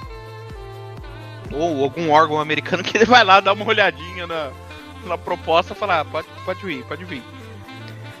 É, e naquelas também, né? Que esse mesmo órgão, eu lembro que uma vez eles bloquearam um jogo lá, eles aumentaram a classificação de idade do jogo do, do Pokémon, porque dentro desse jogo lá tinha um mini cassino lá que, tipo, você ganhava um Pokémon no jogo. Mas, tipo, não é uma coisa que você tinha que pagar nem nada. Esses aí que você tem que pagar, esses daí eles deixam é, livre. a classificação indicativa do FIFA aí é livre praticamente. Cara, e é um cassino aquilo ah, lá. Eu, ent então. eu entendi o pay to win, mas eu não entendi ainda como minerar isso e fazer grana. Entendo eu. Tô, tô aqui com 2 mil PlayStation. Ó, oh, por exemplo. 2 mil cópias de FIFA sabe, sabe as moedinhas que você ganha lá no, no, no, no Forza? Você tem que ficar correndo lá a corrida? Por exemplo, teve um colega meu, japonês para variar, né? Porque essa ideia só pode vir de japonês cadê ele aqui que eu vou eu vou encaminhar para vocês. Enquanto isso eu vou explicar pro pessoal que tá no que está nos vendo. A gente vai aqui. ter que fazer um podcast e chamar esse cara que eu não sei quem é. É um podcast só do japonês. Ele, ele precisa de direito de japonês. resposta, não, não, porque, não, porque a gente é só fala mesmo. mal desse cara. Não, não é o mesmo japonês, é outro. É, é outro japonês. A gente vai ter que gravar lá na Liberdade um, um episódio dando então, direito é... de resposta à comunidade nipônica. Então, assim, ó, pra, olhem aí no grupo, enquanto isso eu vou, vou, vou descrever o que tá acontecendo nesse vídeo. No vídeo que eu acabei de mandar para eles, no, no Força, é, o Chiquito pode falar melhor até. Se você jogando, você ficar jogando bastante, você vai ganhando moedas para comprar os carros dentro do jogo. Beleza? O que, que acontece? Tem, um, tem uns leilões online do jogo que você pode comprar com moeda do jogo ou com é, moeda é, esse aí é o... comprada, né? Esse aí é o Gran Turismo, esse jogo. Mas acho que funciona do mesmo jeito, né? É, no, é, é a mesma situação. Tanto do Gran Turismo quanto do, do, do Forza. O que, que o cara fez, pessoal? Ele pegou um elástico, colocou uma corrida de mil voltas catou um elástico, colocou, prendeu no acelerador num circuito oval, colocou o acelerador, colocou o, o direcionado, o, o direcional para ficar pilotando pro muro. E ficou mais de. É, a última vez que ele me falou já tava em 700 e tantas voltas. para correr, para ganhar quilometragem, para ganhar moeda, para comprar. No jogo. Comprar carros no jogo. A do FIFA. Que, que, que, é o que tá vendo o vídeo, olha no celular. Eu tô vendo no celular pra não vazar o som na gravação aqui. Mas é bizarro. O do futebol, a mineração, é. Se eu não me engano, no FIFA você tem algumas situações que você fica tentando. Uh, pegar moedas, ganhar moedas com alguns sorteios. E é isso que o cara fez. É isso que essa farm tá fazendo. Agora eu só não sei como eles estão fazendo isso daí com conta. Porque não, isso aí eu me explico. Isso aí eu explico. Não é. Eu, pelo menos eu acho que os caras fazem assim. Que hoje, pra você ter uma ideia como é que funciona esse bagulho, como é que mexe com a cabeça da molecada, eu tava vendo uma. Tá, porque eu sou viciado aqui em Twitch, né? Então tem vários canais aqui, um deles é de FIFA, né? Não, o senhor é o cara hoje. Patinco, não, a gente já sabe quem vai, quem vai coordenar. Quem vai coordenar o canal da Twitch do, do Kids Games vai ser o Luiz, né? Vai. Eu, eu fico, então, eu fico né? com o YouTube e você fica com o Twitch, tá, Luiz? então, e no, e no caso hoje o cara tava fazendo que acho que lançaram umas cartas especiais aí pro FIFA, né? E o cara, cara fez uma live lá, tinha mais de 10 mil negros assistindo lá. Normalmente tem 5 lá quando ele tá jogando os jogos, tudo. Hoje que ele só tava abrindo um pacote lá de, de cartinha, tinha mais de 10 mil assistindo. Você tem uma ideia como é que é o negócio, né? Como é que é o vício do pessoal. O pessoal tá viciado até em assistir o outro cara abrir é, cartão. E eu acho que funciona mais ou menos assim. É tipo, o cara tá ganhando esses cartões aí, é cada é, cartinha vale. Tipo, a do Cristiano Ronaldo vale 10 mil e a do Gilberto lá do Bahia vale, sei lá, 100. E aí o que o cara faz? Ele coloca para vender a do Gilberto. Não, então, você tipo negocia com o Caio. Ah, você vai me pagar mil reais aí para ter mil moedas. Beleza, aí o Caio pega a cartinha do Gilberto e ele coloca para vender por mil moedas. Ninguém vai querer comprar. Aí o Caio, aí o Caio que já me pagou o dinheiro, o que ele faz? Ele coloca a carta do Gilberto com o preço lá em cima. Aí eu vou lá e compro dele. E aí ele ganhou as mil moedas lá de uma carta que não vale nada, né? É assim que os caras vendem. E eu tenho um amigo que o cara tá desempregado, ele vive disso. Ele fica jogando FIFA o dia inteiro lá e fica vendendo essas moedas aí pro, pros contatos dele lá. Ah, então assim. O cara assim, tira a renda dele disso. Então nos resta agradecer a EA por ajudar o crime organizado ucraniano a lavar seu dinheiro. Muito obrigado, EA. Que pariu. E pior que isso daí vai começar no Fórmula 1, velho. Muito obrigado, EA. Vocês é que, que são. Eu não vejo tanto espaço, né, mano? Vocês no que... Fórmula 1? Ah, pneu de chuva, é. filho. agora, vai, agora vai ter isso com pneu de chuva. É, é simples. Só troca a situação. Pay to win pra correr com a Ferrari, né? Pay to win correr com a Ferrari. E pra, se, se, quiser a Ferrari vermelha, vai ter que tirar ela nos loot box, né? Três, não, mas agora até faz sentido. Se for lembrar que eles tiraram os carros clássicos, ó. Ah, você quer correr com a com a Ferrari do Prost. Paga não sei quantas moedas. É, pode ser. Você quer ter difícil. quatro rodas no seu carro, vai ter que pagar a quarta. né? Você o quer free... ter uma marcha a mais. Né? Paga aí. Não, sabe o que é mais engraçado? Eu queria, eu queria puxar um outro tema, mas estendendo nesse. Sabe o que é o mais engraçado? Que essa semana a EA anunciou. Olha como ela é boazinha. Como é boazinha. Dá vontade queria ter EA do meu lado aqui para dar um abraço né? Ela anunciou que o Battlefield 2142 vai ser free to play agora para pedir desculpa pelos bugs do lançamento. É, eu vi essa notícia aí. Quem pagou o jogo lá deve, deve estar tá muito feliz. Tá muito feliz é. Quem pagou o jogo tá muito feliz. E quem não pagou o jogo vai receber um free to play nessas condições aí, né? Você pode jogar de graça. Ah, mas você quer ter munição na arma? Você vai ter que pagar, peraí. é, fizeram isso com Battlefront, não fizeram? É? Deixaram de graça depois. Sua, né? sua, sua arma no, no, no, no free to play solta bolinha de sabão.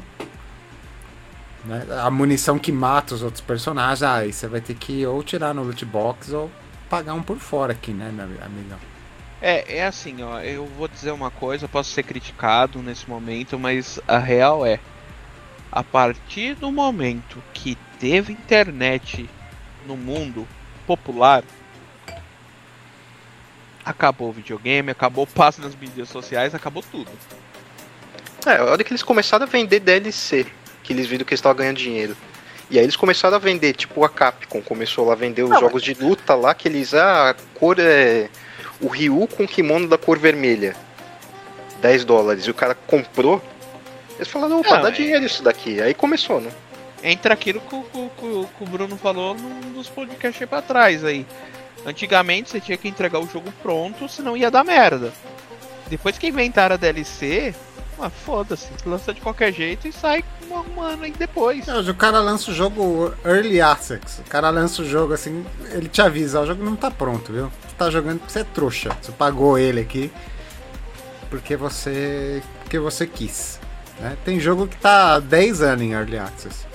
É, o Mass Effect 3, lá que ele foi extremamente criticado lá na época, um dos motivos é porque tinha um personagem lá que era um personagem chave para a história, mas você só liberava ele com DLC. Dá para jogar sem ele? Dá, mas é um personagem chave. Tipo, você tirou. Você cortou ele do jogo e só tem acesso quem paga. É a mesma coisa que você for declarar a independência do Brasil e não ter a Leopoldina, né? Pra, para incitar o Dom Pedro. Ah não, peraí, o Dom Pedro vai descobrir sozinho que ele tem que dar a independência. Ah, vai se fuder, cara. É... é Electronic Arts é a campeã disso. É... depois que a Electronic Arts ganhou um certo nome, eles se tornaram um dos maiores uh, máfias do videogame. Como que a gente saiu da crise do silício pra voltar a falar mal da Electronic Arts? Por causa da, da mineração. Ah, da farm ucraniana, né? A é, farm, da farm... A farm tá ucraniana. vendo? A Ucrânia já está tomando conta aqui. Você que estiver ouvindo pode ter até mais ainda na Ucrânia. É. Ah, e são assuntos interligados, né? Se inflacionou for... o preço do PlayStation, inflacionou a moeda do, do FIFA Soccer, a carta do Cristiano Ronaldo. Putin, resolve essa, vai. já, já escolhi um lado nessa guerra. Faz essa pelo time, né? Ah, meu Deus do céu. Vocês que são. Vocês sabem, sabe que o Putin pode envenenar a gente pela cueca, né? Não, eu porque eu tô, eu, eu tô do lado dele agora. Putin, Putin. Vocês que são do, da área de TI, eu vou fazer uma pergunta para vocês. Vocês conhecem o nome Gordon Early Moore? Quem? Vocês não conhecem Gordon? esse nome? Gordon? E a Lady Moore, vocês conhecem? Lady Moore. Não é estranho. O, o, Gordon Moore, ele foi, ele foi um dos presidentes fundadores da Intel. E ele profetizou um negócio que se virou a lei de Moore, da, da engenharia é, da, da informação, que diz o seguinte: a quantidade de transistores instalados no mesmo, no, no mesmo equipamento eletrônico dobraria a cada 18 anos. A cada 18 meses, perdão. A cada 18 meses você dobraria a quantidade de transistores no equipamento. Né? Na época significa, significa a mesma coisa que significa hoje, né? Então a cada 18 meses você dobraria a capacidade de processamento de um equipamento. Né? Na época os transistores processavam, hoje a gente fala de processadores. E essa lei de Moore é profética porque ela vem funcionando espantosamente bem desde abril de 1965, quando ele falou essa frase. Só, só um detalhe em defesa do Luiz e de minha pessoa: a gente fez o Santana, filho. Tá, mas assim, mas eu sou. a Unisantana mudou a grade mudou a grade do dia da semana para alugar salas para tempo. Não, mas eu sou engenheiro de produção e eu conheço a Lady Moore, né? Que, que fala do, da, do, da dobra do processamento. Ah, não, eu só tô criticando a Unisantana mesmo. Vocês sabiam que essa. É, só aproveitando o gancho, né? Essa, Pode essa, deixar passar. Essa lei, essa lei profética desde abril de 1965 corre o risco de falhar em 2022? É, por causa dos ucranianos, né? Não. Ou dos chineses. Uh, assim, essa lei de Moore já falhou, uma, já falhou duas vezes. Teve duas vezes que ela teve uma quebra. Né? Só que a quebra foi contornada. Né? Não sei se vocês, se vocês repararem, né? Se vocês repararem num processador moderno, pegar meu processador aqui. Eu tenho um processador bem razoável. Não é, não é high-end, mas também não é um processador zoado para passar vergonha. Eu tenho um Ryzen 5 de primeira geração, um Ryzen 1600. O núcleo de processamento dele tem 3.5 GHz de processamento. Então ele, é, ele, ele faz gigahertz, ele faz 3 milhões de ciclos de processamento por segundo. Tá certo isso? Tá certo minha conta? Né? Giga, giga é, é, milhões, né? Tá certo? Alguém confere isso aí pra mim. Meu Athlon MD64 de 2006 fazia 3.9 GHz de processamento por segundo, né? E aí? A lei de, a lei de Moore na década passada deu uma quebrada né? Só que a gente não percebeu. Por quê? A própria Será Intel. Que mesmo? A própria Intel, quando percebeu que elas não conseguiriam aumentar o clock dos processadores, e se vocês repararem, o clock dos processadores continua os, os mesmos de 2008. 3.5, os mais fortes são 4.0, né? Os é, mais eles contornaram isso daí adicionando mais núcleos. Né? Mais né? núcleos, exatamente. Quando eles inventaram o Dory, o Core 2 Duo, eles simplesmente pegaram uma plaquinha de vez em um processador linha 2. Né? Aí eles, eles dobraram a, a capacidade de, de, de, processamento meio que na roubalheira, né? Roubaram. É que eles já estavam alcançando o limite físico da coisa, né? Não estava conseguindo mais por causa do, do tamanho também. Pois é. Então a gente, a gente estagnou numa, numa faixa de clock, tá? É, esse clock entre 3.5 GHz e 6 GHz, vamos dizer assim, é um, é, é um dos limites do silício. É uma, é uma limitação físico-química do silício. Se você botar um clock maior do que esse, você não vai conseguir administrar a temperatura que você vai gerar. Então o teu processador de, de silício vai virar uma usina termoelétrica, né? Fora a luz do bairro que você vai consumir, né? Você vai piscar a luz do prédio quando você tiver um processador mais forte do que isso. Então eles contornaram isso botando vários processadores. Então qual é a diferença do meu Ryzen 5 para o meu Athlon 64 de, de 15 anos atrás? O meu processador, na verdade, são seis processadores. Ele tem seis núcleos. Né? E ainda ele dá uma, uma roubadinha que ele, ele, cada núcleo tem dois threads. Então cada núcleo trabalha como se fosse na ida e na volta. Então ele trabalha duas vezes. Então, na verdade, meu processador tem 12 processadores para superar meu processador de 15 anos atrás. Né? É assim que a lei de Moore vem se estabelecendo nos últimos anos. Mas a gente está prestes a esbarrar num dilema. Vou explicar o dilema para vocês se vocês não estão inteirados com o assunto, vocês colegas, vocês ouvintes. Agora em 2022 é, inaugura-se oficialmente para nós, consumidor final, é, junto com a 12 segunda geração dos, dos AMDs e uma possível quarta geração, é, desculpa, a 12 segunda geração dos Intel e uma quarta geração possível dos Ryzen, né? Não sabe se vai chegar esse ano ou se chega ano que vem. Chega-se às arquiteturas de 5 nanômetros. O que, que é uma litografia de 5 nanômetros, né? É o tamanho da forma que você faz o processador. Né? Então, assim, para caber 12 processadores no lugar onde cabia um só, eles tiveram que diminuir de tamanho. Tá? Isso é a litografia, isso é o tamanho do processador.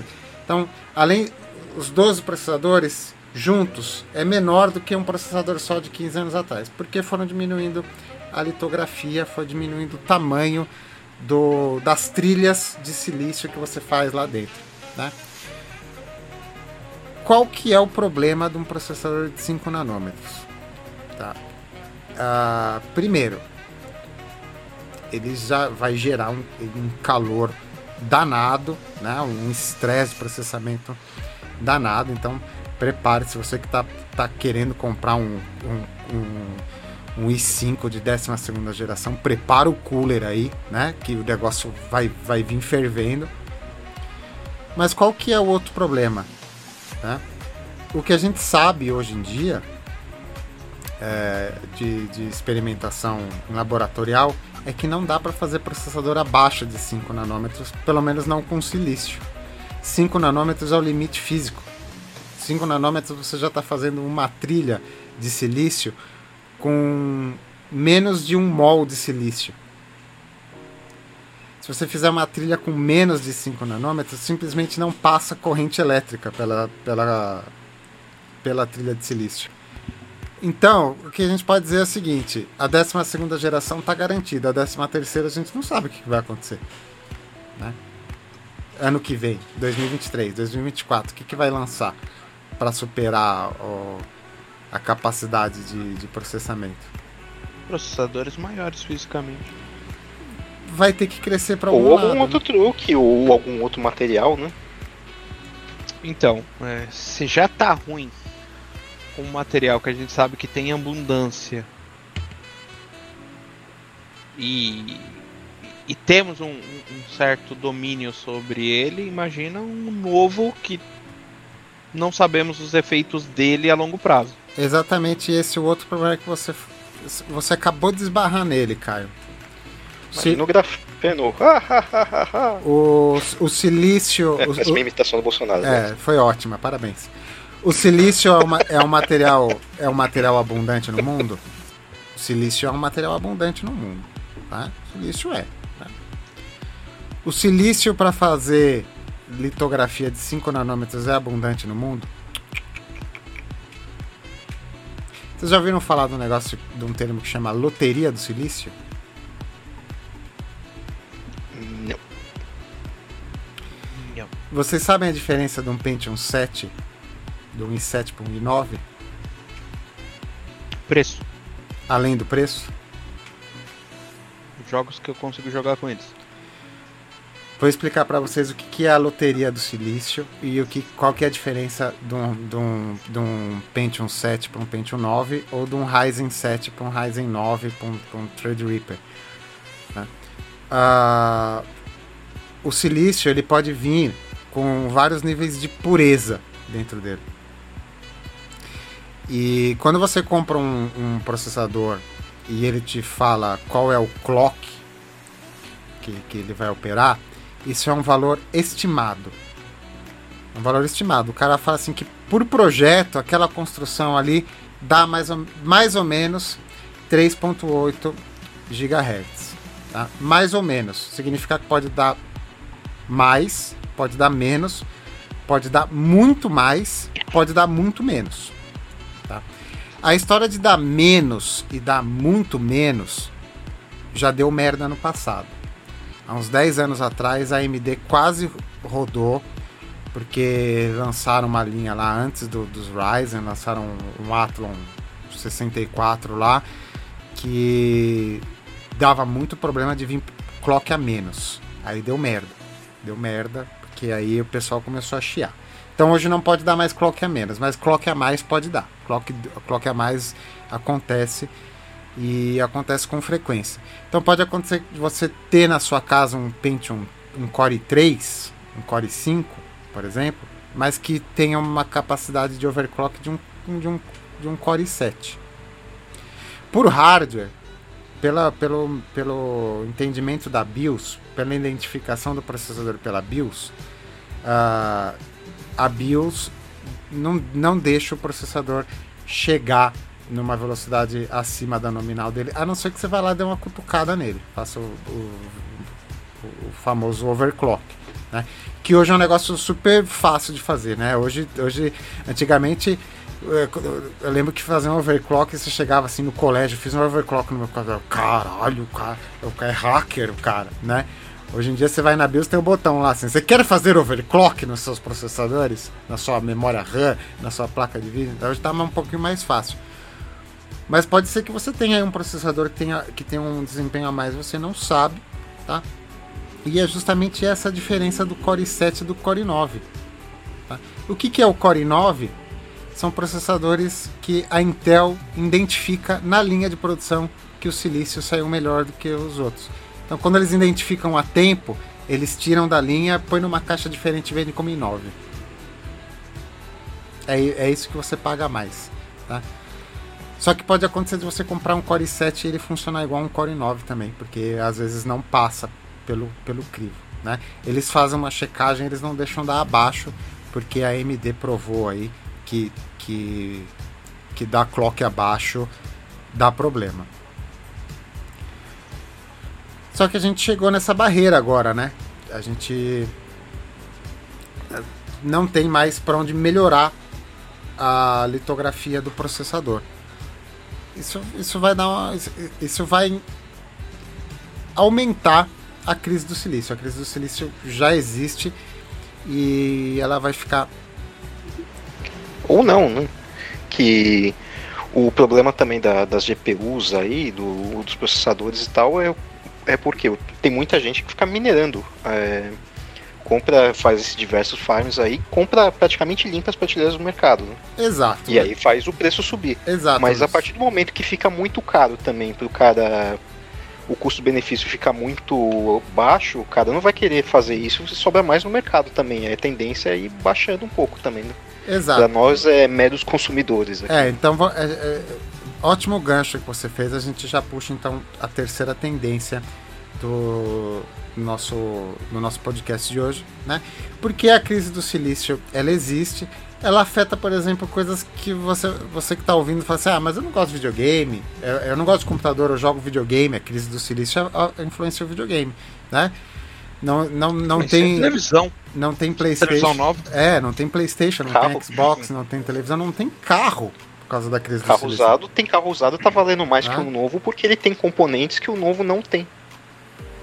Por causa da crise. Né? Indústrias grandes, né? Um dos motivos da Ford por exemplo, interromper a produção no Brasil, e ela interrompeu a produção não só no Brasil, em outros lugares do mundo também, né, foi prevendo essa crise aí. Ah, vai, vai, vai, vai ter uns dois, três anos de, de caca. Já vamos fechar uns lugares aqui que não tá dando muito lucro pra gente não ter prejuízo lá na frente. Mas, uh, em termos de, de, processador, de botar o um negócio no computador para funcionar, uh, essas marcas se resolvem lançando, lançando produtos inferiores ou mantendo linhas antigas no mercado.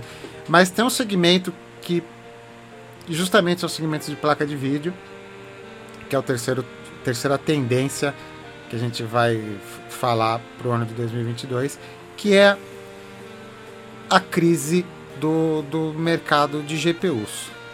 Tá? Começo fazendo uma primeira pergunta para vocês antes de dar a minha opinião. A crise de GPU, a crise da, da placa de vídeo, ela existe de verdade? Ou é uma especulação dos fabricantes que estão em cima da crista? Uma, uma mistura de uma coisa a outra? Começou com, a, com crise na pandemia, aí viram uma, uma tendência qual que é a opinião de vocês? Na opinião de vocês, as, as fabricantes de GPU gostam dos mineradores ou odeiam os mineradores? Odeio. Isso é um fato. Eu odeio minerador. Se você que tá escutando é minerador, cara, vai. Eu acho que não odeia, não. Eu acho que não odeia, não. Eu, eu, eles falam publicamente que odeiam. Mas lá, lá na reunião do, da, da direção, estão rindo à toa. Estão rindo à toa. Lançam uma placa no preço que eles querem, do jeito que eles querem, e o negócio dá sold out, né? Estão vendendo como nunca. Você acha que para eles é crise isso? Não, e assim, crise não. Eu acho que já antes mesmo do, do Covid, já, eles já estavam mais ou menos, abre aspas, muitas aspas aí, em crise, né? Que eles não tinham pra, como fornecer para quem joga, né? Pra quem usa para jogar videogame, para fazer o trabalho com edição de vídeos tal, que precisa de uma placa boa, né? Então, Luiz... Esse pessoal não tava chegando. Agora, para os mineradores, esse daí o pessoal tava limpando as prateleiras lá. Então, Luiz, mas a, a pergunta que eu te faço é o seguinte: nós, como gamers, a gente fica batendo na porta da Nvidia falando a gente quer placa de vídeo. E eles vêm com esse discurso: ah, estamos tentando, estamos fazendo isso, estamos não sei o que.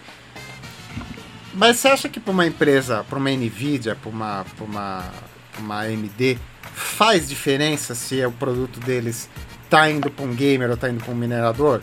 Ou faz diferença eles, o que eles produzem eles vendem e estão enchendo o tubo de dinheiro? Não, ele faz o negócio para vender, independente de quem compra ou o motivo, né? Se eu tenho 100 mil para vender e vender os 100 mil, eu tô, tô com sorriso de orelha a orelha. Tanto faz é qual, quem foi comprou para quê. Para eles, assim, não tem crise nenhuma. Né? A crise no mercado é para quem quer jogar, né? Que aí você não acha mesmo. Né? Se a gente falar em valores de mercado do Brasil, tá? Atualmente, qual é a placa de entrada da GeForce, por exemplo? Vou usar só a GeForce de exemplo, porque além de eu estar um pouquinho mais familiarizado, é mais fácil de entender a numeração da GeForce. A GeForce usa uma numeração contínua, então dá, dá para entender o, posicionamento dos, dos, processadores. A tecnologia atual, você quer usar a tecnologia atual, qual que é a placa de entrada hoje? É RTX 3060. Quanto que custa a RTX 3060? Não, mas você tá falando 3060, 70 é, de entrada já no mundo. Tecnologia atual, 3060. Pica É, galáxias. essa geração. Tecnologia geração. de entrada, né? A, a tecnologia atual, com a litografia atual, com a, com a memória atual, com as, com as tecnologias de ray tracing, mas falando de placa de entrada, né?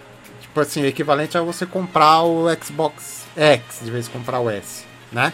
Qual que é a tecnologia de entrada hoje da placa de vídeo? 3060.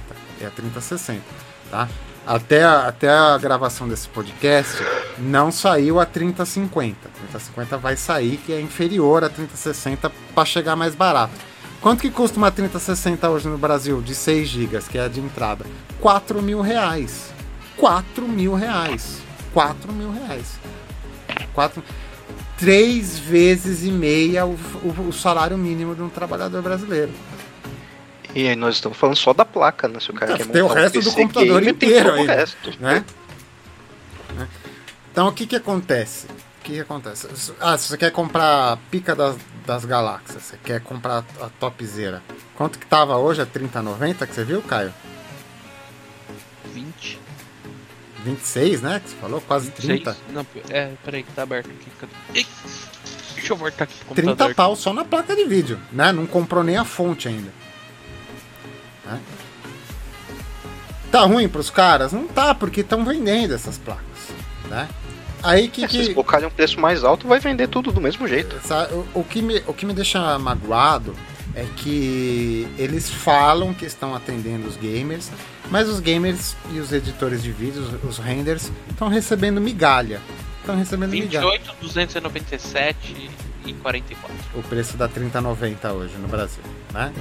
30 mil reais, 30 mil reais, né? Às vezes você comprar um carro popular 2016, você compra uma placa de vídeo, né? Às vezes você faz Uber com a placa de vídeo. Que, que eles fazem, né? Ele- Eles dão migalha para nós. Desculpa, para mim é migalha.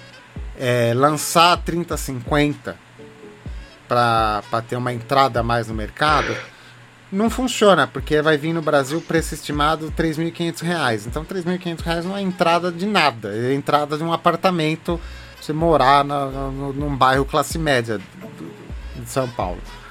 É, não é o que a Microsoft faz nos consoles, por exemplo, né? Que o modelo de entrada aí, que é o da geração nova, o Series S, é 2700, se eu não me engano. Não, 2,300 2.600, 2.300 você compra um nem, e nem é no mercado negro. Só procurar bem, você acha ele em promoção por 2.300 você compra.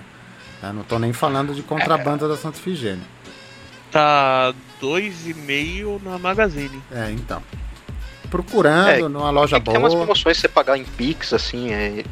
aí sai mais barato, né? Se pagar né? de uma vez só, né? Meu irmão comprou, você a, meu irmão comprou à vista na Black Friday, Black Friday 2,100, mas pagou à vista. Então, aí eles vêm, eles vêm, você vem no Brasil hoje, qual que é a placa de vídeo mais vendida no Brasil hoje? GTX 970.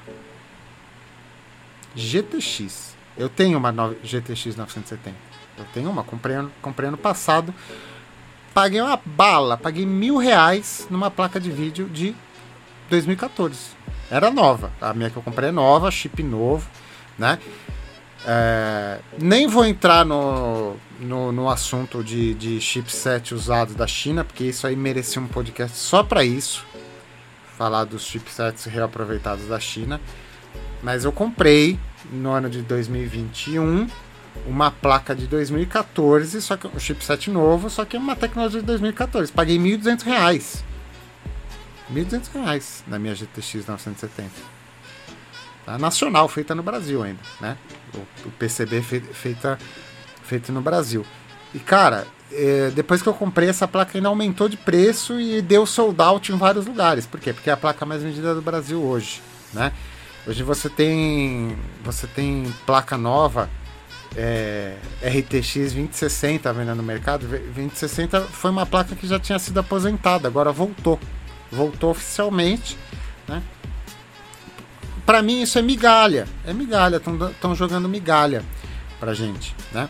O que que influencia isso, né? Você fala assim, ah, mas eu jogo, eu jogo console, isso daí não, não, não, não influencia na minha vida. Cara, seu PlayStation 5 ele custou quase 6 mil reais porque ele tem uma, R, uma RX 970 dentro dele, tá? O, o, a, o seu Game Boy série, série S, que custou também quase 6 mil reais, ele tem esse preço porque ele tem, ele tem uma GTX 3070 dentro dele, tá?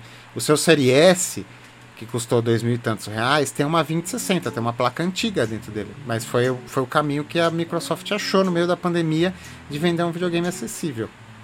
Tá? Você comprou um Nintendo Switch, nem GPU tem, né? Nem sei se tem. Não, não pior que tem. Pior que tem, ela é Nvidia também, GPU do, do, do Switch. Tá? Influencia, influencia. O videogame PlayStation tá caro porque tem um elemento dele dentro dele que é caríssimo, que não é a Sony que produz, né? É a GPU. Né? Os computadores estão caros, tá? E o que, que influencia também, né? A gente não começou a geração nova. A, a, nona, a nona geração não começou. Qual é o grande jogo da nona geração? É, agora que eles vão começar a sair, mesmo assim, eles são ainda multigeração, né? Gera, geração exclusivo mesmo da nova. Agora que vai vir. Dá pra contar nos né? dedos, né? Agora que, que vai vir o Unreal 5. Agora que a gente vai começar a ter os primeiros jogos de fato da nova geração. Agora que a gente vai ver alguma coisa rodando e vai falar assim: ó, oh, agora começou a nona geração. Porque até agora assim, eu acho que o, o, que mais apresentou assim avanço de falar, putz, isso aqui não roda em, nem parecido nos videogames antigos, foi assim um pouco do Cyberpunk quando ele não estava dando bugada, né? E aquele joguinho do, do PlayStation 5 super bonitinho lá, o Rock Chat, sei lá, esqueci o nome lá dos bichinhos. É o Ratchet. Ratchet, esse aí, que é um jogo super legal. Esse jogo mostrou um pouco da geração nova. Os outros é, jogos da geração antiga rodando no Ultra. Incluindo o Halo novo que eu, que, que eu tô jogando aqui. Que, que, daria comentários específicos sobre ele. Agora, com, com o Real novo, outras plataformas de desenvolvimento novas, a gente vai começar a ver, tá? Já antecipo vocês, né? Já antecipo o Luiz, maquinista do trem da hype, tá? O jogo novo, tá o jogo novo do Matrix vai ser uma merda, tá? Nem precisa ir comprar. Vai ser uma merda. Ah, o filme novo é uma merda, né? É, então o filme novo é uma merda. Eu acho que ele já comprou, viu? o jogo vai ser uma merda. Tá, tá muito hypado, né? A Unreal tá usando o jogo como, como plataforma de, de exibição do, da tecnologia nova, né? Vai servir para isso, mas o jogo mesmo vai ser, vai ser uma merda, né? Eu instalei ele no, no, no Xbox. Uma merda. Qual? Matrix novo? É o. aquela demonstração, sabe? Ah, saiu já a demo, né? É. é, só pra você ficar andando pela cidade e ver, ó, oh, que gráfico bonito e tal, mas agora ver aquilo em ação no jogo acho difícil. Viu? Não, eu, eu acho que ficou Vou ter estranho. que melhorar muito a modelagem dos seres humanos ali, viu? Ficou estranho, né? Ficou estranho porque esse atraso todo se deu uh, uh, por, falta, por falta dessa crise, né? Então o que, que tem a ver uma coisa com a outra, né? É, existia tecnologia para soltar jogos em Unreal 5 em 2019? Existia, existia. Né? O Cyberpunk, por exemplo, que veio na virada, né? Virada de 2020, né? De 20 para 21, é isso? Não foi feito no Unreal 5, mas foi feito no, no, nas ferramentas de desenvolvimento lá da CD Projekt, que seria equivalente, né? E lá, e lá, naquele momento se mostrou um problema que seria o problema dessa geração. Você, assim, beleza, você fez um jogo para essa geração nova, você vai rodar ele aonde? PlayStation 5? Beleza, tem seis pessoas no mundo com PlayStation 5, só seis pessoas vão, vão jogar esse jogo, né? E a, e a base instalada? E o pessoal que está no PC? Ah, o PC roda, o PC está sempre numa, numa velocidade superior aos consoles. Estava, não está mais. Como assim? PC não é mais forte que videogame hoje? É, Desde que você tenha dinheiro para comprar, né? Quem que tem? Quem que tem? É pouco, pouca gente, né? Tem, tem, tem pouca RTX 3070 instalada em PC rodando jogo. Tem pouco, tem muita RTX vendida no mundo, tem pouca rodando jogo, né? Ah, mas eu tenho, o meu, tá rodando jogo. Tem muito menos do que eles esperariam. É muito menos que teria, por exemplo, a essa altura, Super Nintendos rodando no mundo para rodar o Super Mario. Então, pela primeira vez, a gente vai vir. A, a gente vai começar uma, uma geração que já começou.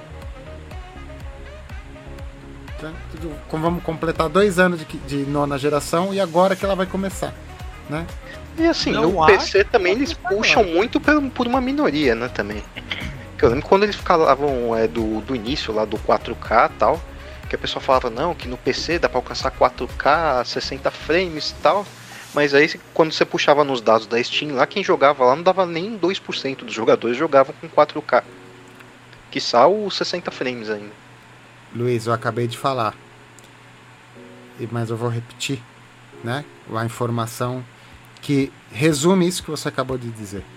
Placa de vídeo mais vendida no Brasil em 2021, GTX 970. Placa de vídeo mais vendida no Brasil em 2020, o ano anterior. GT 900. Uma placa de 2011. Por quê? O que, que é essa informação que eu, tô dizendo? Né? Para cada RTX 3060 rodando rodando uh, Cyberpunk em 4K, você vai ter uma 100, 200 GTX 900, GTX 1000 rodando o jogo em 2K, em monitor TV, em monitor HD, né? O mundo, o mundo dos gamers, né, não é o mundo dos streamers. Né? Não tá todo mundo jogando em 4K. Tá? Eu, eu que produzo conteúdo é, pro YouTube, né? O YouTube, o YouTube me avisa. Ele fala, ele, ele, alguns cursos que eu fiz da própria plataforma, alguns vídeos que eu vi da própria plataforma, isso agora no ano passado, 2021, eles falam assim: olha, o YouTube é, tem suporte para 4K. Quantas pessoas assistem vídeo em 4K no YouTube? 2%. Porque assim. Eu conheço, eu conheço um japonês que, assim, que baixava pornô em Full HD, velho. Ele baixava, ele não streamava. Ah, isso aí. Né? é, porque, porque o YouTube fala, olha. Tem equipamento 4K, mas as pessoas não, não sabem configurar, o usuário padrão não sabe mudar a resolução. Tem lugar que o, o cara tem o equipamento não tem internet, não tem estabilidade, né? Então o próprio YouTube, ele fala assim nas entrelinhas, ele fala assim: Olha, se você quiser produzir em 4K, eu disponibilizo em 4K para você. Hoje eu consigo até fazer live em 4K. Vão, vão assistir em 4K? Não vão. Eu faço meus vídeos em 2K. Dá um puta trabalhão já. Tive que trocar todo o equipamento, computador bom, câmera boa, celular bom. Faço live em 2K, faço vídeo em 2K. O, no Analytics do, do YouTube, ele me fala 6% da minha audiência assiste meu, meu conteúdo em 2K.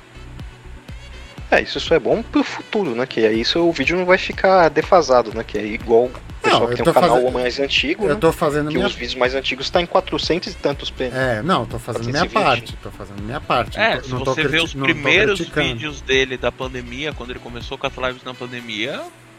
Quer fazer Pro... com o celular velho. É, com o notebook, senhora, o notebook véio. é carvão não tem noção, assim, aquela, hoje você consegue aquela, ver o cara, tá ligado?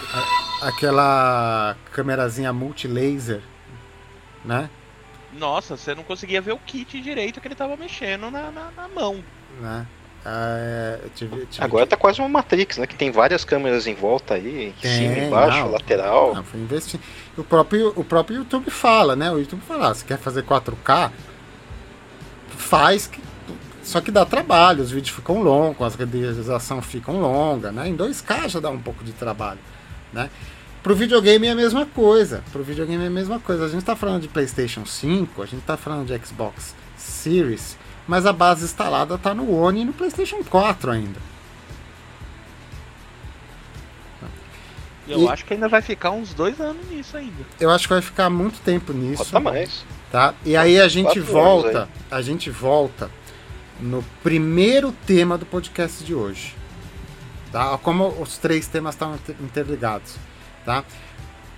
tendo em vista as tendências do mercado de consoles, a crise, a crise dos, do, do silício e a festa da GPU, que Nvidia e Radeon não estão ligando para essa história de minerador, estão dando migalha para nós, quem vai se sair bem é a Microsoft que está criando independência disso. A Microsoft está abolindo o console. Tá? Você vai jogar Xbox sem ter o console do Xbox. Tá? Era uma coisa que eu, que eu queria dizer em, em, eh, antes nesse podcast, mas eu não, não consegui brecha, que assim, a, a, a Sony ela está cometendo erros que outras cometeram no passado. Que a Sega cometeu, depois a, a Nintendo cometeu. Ela está confiando na base instalada dela e nos exclusivos. Ela está confiando tudo nisso, ela está pondo todas as fichas nisso. Ela acha. Achando que é uma Nintendo, né? Ela acha que ela vai conseguir ganhar toda vez. Toda vez que ela se sentir encurralada, em apuros, ela vai soltar um Last of Us, um God of War e vai, e vai se safar. Ela acha que toda vez ela vai, ela, ela vai, ela vai resolver o problema desse jeito. E ela acha que a base instalada que ela tem hoje vai comprar todas as pataquadas que ela elaborar, né? Mas por quanto tempo?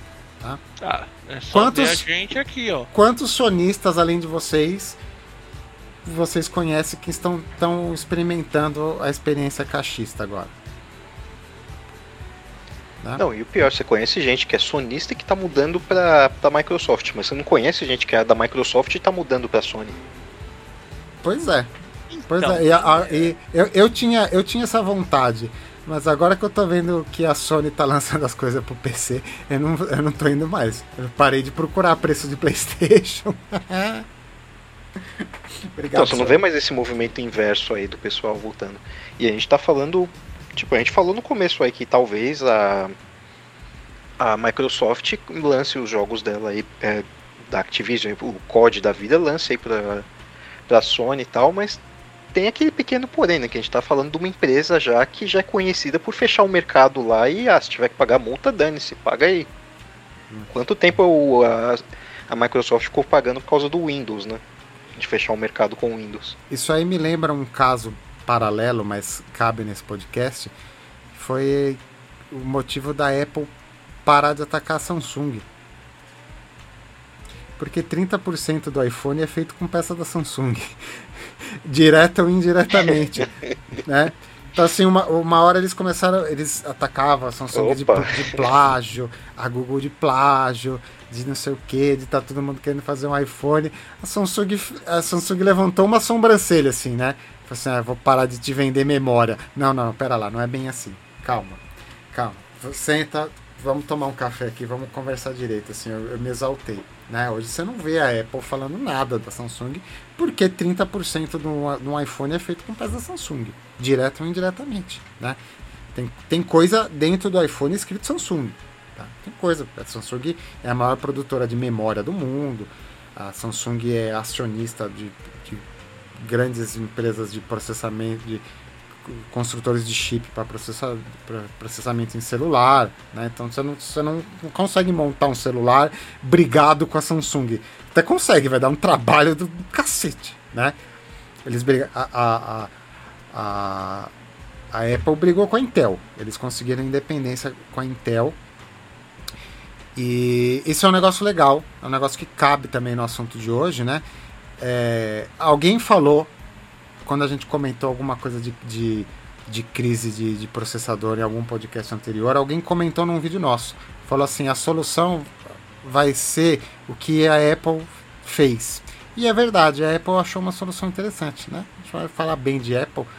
A Apple desenvolveu o próprio processador dela, criou independência de processamento de vídeo, né? Ainda tem, né, os, os, os os, os, gabinetes da, da Apple, né, que eu esqueci o nome, os computadores de, de mesa ainda tem uma placa de vídeo dentro, mas os, os MacBook, né, os laptops não tem mais, é tudo lá no processador novo deles, lá, a plataforma ARC. Né? É uma solução, aí todo mundo né, vai ter que achar a solução própria. Aí a Sony vai ter que desenvolver sua GPU, a Microsoft está resolvendo pelo cloud, né? vai, vai, vir, vai vir por fora. né?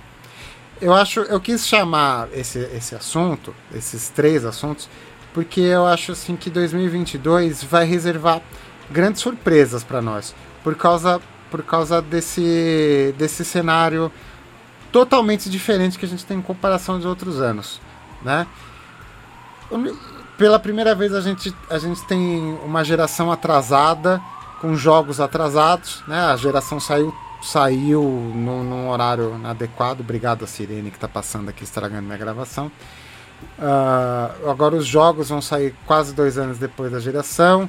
Você tem um problema aí, uh, rompimento com, com a, a lei de Moore nos processadores. Tá? Eu não trouxe esse assunto à toa. Tá? A, gente teve, a gente vai ter uma quebra, tanto pela parte de arquitetura quanto a parte de mercado. Então hoje em dia você não consegue evoluir seu PC. A gente vai ter grandes mudanças. Gente... É, parece que todos os planetas estão se alinhando assim para funcionar tudo para a Microsoft, né? Tudo tá dando certo para ela, se for ver. Pra ela tentar ou alcançar ou para virar o jogo para cima da Sony. É, é. E sabe o que é o mais engraçado disso Será tudo? Que aquela crise da Blizzard foi isso? Olha. Plantada não foi, mas eu acho que aquela coisa da imprensa ficar em cima o tempo inteiro, acho que teve um é... vídeo da Microsoft sim, que você vê que sumiram as reportagens. Né? É, eu. Eu. Eu. Eu sou da ciência, eu respeito as leis de conservação de massa. Eu acho que não foi não foi plantado pela Microsoft. A Microsoft só aproveitou. Microsoft não, não, é, ficou é, lá com a pipoquinha. Não assistindo. que ela plantou, é, mas eu digo que a. Ela, pelo ela, menos ela, ela regou, né? Ela, é. ela, ela, jogou uma aguinha aí é. nessa. É. Tipo, a, aí eu, a IGN, tá vendo o que tá acontecendo ali na Blizzard? Por que você não faz mais algumas matérias a respeito? É, Nós é, podemos deixar isso. É, IGN, IGN, vai, vai, vai dar uma cutucada ali, né? Vê, IGN, vamos ver até onde vai. Né? Mas é assim, de forma tênue, não, não de forma assim. É o trim, trim. Oh, oh, é, IGN, é verdade, antes da, da compra aí, o Phil Spencer ele deu uma entrevista falando sobre o presidente lá da, da Activision lá, falando que não, é, acho que não dá para ele continuar mesmo. Sabe por que não foi arquitetado? Porque Contra fatos não há argumentos. Se você tem uma conduta ilibada, não tem fake news que te derrube, entendeu? Então não foi arquitetado por quê? Porque tava rolando abuso, tava rolando nego sacando pau pra fora dentro Sim, da Blizzard. Acho... tava rolando essas coisas, né? né? Tava rolando, negócio. Né? Então assim, não não saca o pinto para fora para mostrar para as funcionárias que não vai ter, não vai ter denúncia de abuso.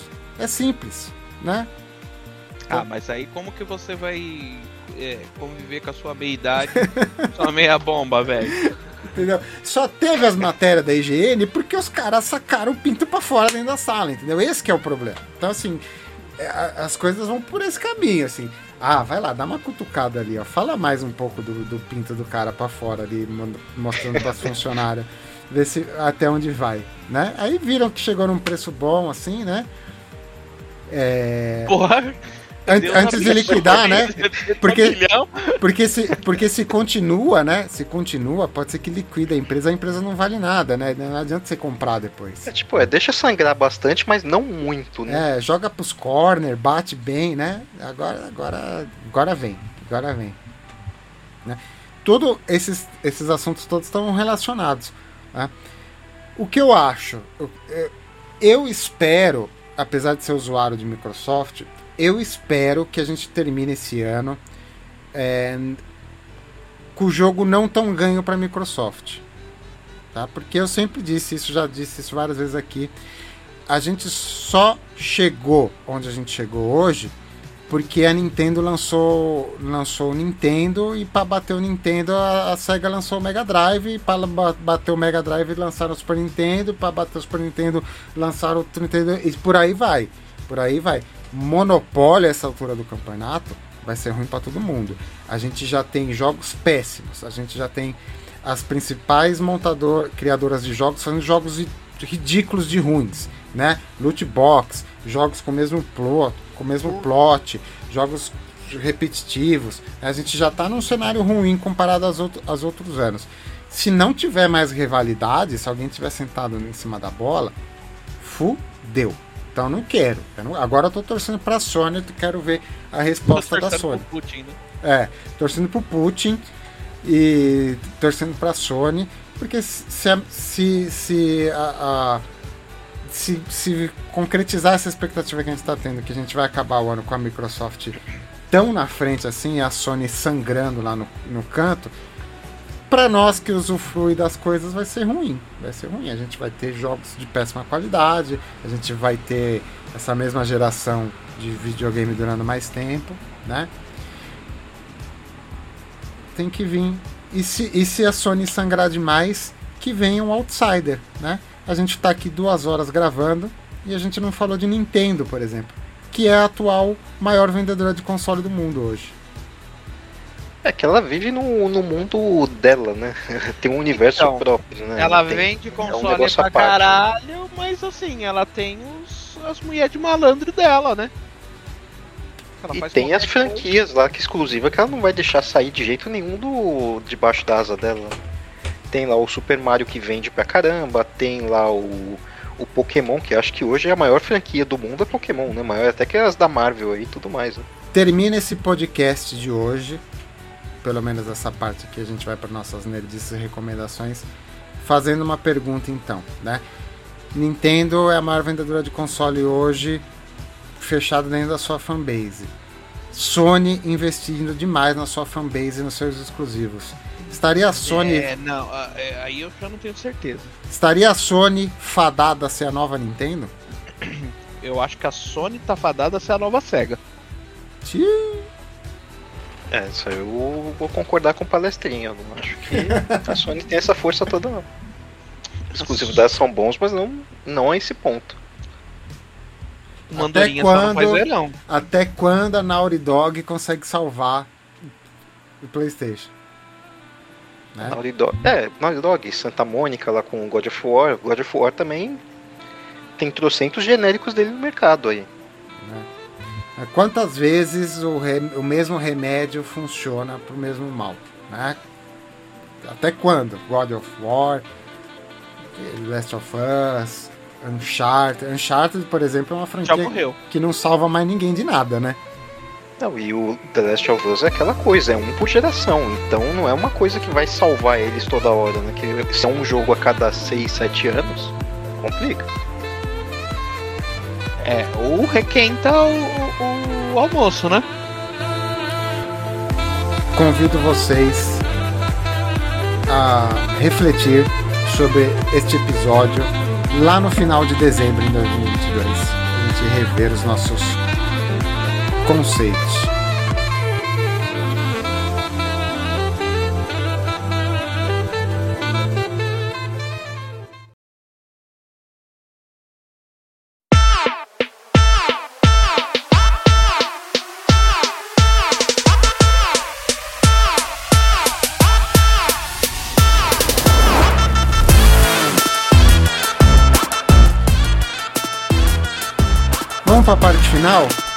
Boa, Bora. a parte que a gente descobre novas coisas para fazer, que a gente descobre nosso potencial em abrir lan, lan house em favelas turcas, né? Bora lá. Nerdices e recomendações. Começa aí, vai, Caio. Vamos manter a tradição. Bora lá, senhores. É, eu acho que nas minhas nerdices e recomendações eu já fiz dois livros da história, dois capítulos, né, da história do videogame. Primeiro foi o Zombie Nation. Muita gente foi atrás do jogo, né? Eu acho que os, os downloads da, da- da- das rooms do, do Zombie Nation triplicaram depois do podcast. E semana, no último episódio, eu fiz a Triplicaram de 1 para 3. isso. Eu, é, Chiquito e, e Vini. E na última semana eu trouxe, né, o a Lan House numa favela, né, que é o sonho de todo mundo que frequentou uma Lan House nos anos 2000. Hoje eu vou trazer o terceiro capítulo desse, desse livro dos games, é, que é direcionado para quem é da área de TI. Você que trabalha com TI, né, assim como eu, já pensou alguma vez na sua vida assim, puta, por que, que eu não largo tudo essa porra aqui e vou pedir dinheiro na rua? Por que, que eu não viro mendigo? Hoje você pode ver como que é a sua vida. Tem o Boom Simulator. Você é um mendigo. Um simulador de mendigo. Você pode ver como que vai ser a sua vida no futuro. Ou pelo menos sonhar com uma vida melhor, né? Talvez. Então, é, por gentileza todo mundo aqui, jogue Boom Simulator que você tem um cachorro, você tem um carrinho de mercado, você pode fazer plaquinhas para pedir comida no nos semáforos. Você briga por outros mendigos por pedaços de maçã comidas no lixo. Nada que a sua vida, né? Logicamente, a famosa ver um cigarro aí, né? Você fica Vocês... caçando esses simuladores por aí? Eu a acho gente, que a gente tem que procurar bastante aí. A gente faz umas pesquisas, né, sobre os nossos planos de vida. Tipo, pô, quem nunca pensou em ser dono de, de, de lan house na favela pra ganhar um dinheirinho?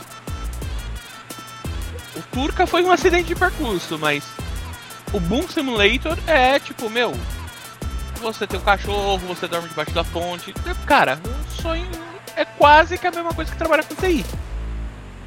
Luiz, você sabe bem disso. É, o mendigo ele tem um pouquinho mais de liberdade ainda, né? Só um pouco.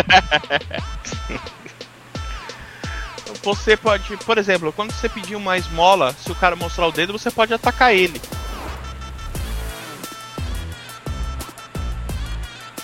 Tô procurando o Boom Simulator aqui. Achou? Senão eu mando o link aqui. Tô vendo na Steam se tem, achei aqui, ó. R$34,90. E aí tem, assim, no, no, no, seu inventário, né? Você tem o cobertor rasgado, a toquinha suja, a camiseta, né? Regata toda estourada, as luvinhas sem dedo. Você atormenta pessoas na rua. Você atormenta Você joga na engravatados na lixeira. Eu tô vendo na gameplay aqui. Você atropela as pessoas com um carrinho. E detalhe, o, o, carrinho ele tem uma vida própria, tá? O carrinho ele fala com você e te ensina a ser um mendigo. E você constrói seu é, barraco aqui, eu tô vendo. Pode ser mendigo se não for maluco, né? Foge da polícia. Né? Nossa, eu tô vendo aqui, acho que eu, eu, vou ter que abaixar mais um jogo graças ao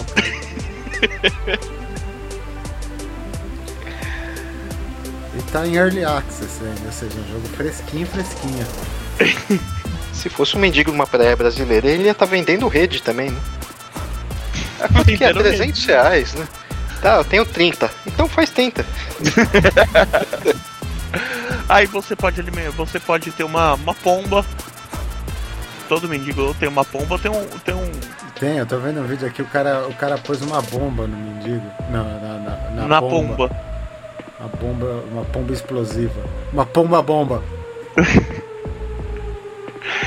e assim, o carrinho, ele. Conforme você está o cara não quer, ter, não quer te dar o dinheiro quando você tá lá bêbado no canto, o carrinho fala assim, por que você não pega a faca e mata ele?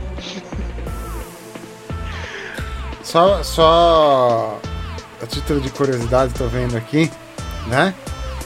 Só, só curiosidade, né? É, o jogo é dos mesmos criadores do Prison Simulator, um jogo que você é um guarda de prisão. Isso que eu nem imaginar como é que é esse daí. Eu descobri porque tem um, tem um, tem um bundle pra você comprar. Na Steam. Na Steam, pra você comprar os dois juntos. Esse do carcereiro também é bem divertido, tá? Esse do carcereiro você tem... pode bater nos presos. Tem o, tem o. Não, isso aí tem que ter, né? Tem o bundle também pra você comprar junto com o Gas Station Simulator, que você compra um posto de gasolina abandonado no meio do deserto. que mais aqui? Grandes simuladores. Farm Simulator, Train Station Renovation. Tem bons, bons pacotes aqui. Assim, é. O que tu tá falando, mas assim, ele tava jogando outro dia o cortador de grama de simulator. Simulador de cortador de grama. Não, eu não tô falando. É, esse acho que tem no, no Game Pass. até. Tem, tem. Eu não tô, fa- eu não tô Mas falando. era lá mesmo que ele tava jogando. Eu não tô falando com ironia, não. Eu vou, eu vou baixar o Boom Simulator, cara. Eu vou experimentar. Eu, eu, eu abaixei o, o café internet.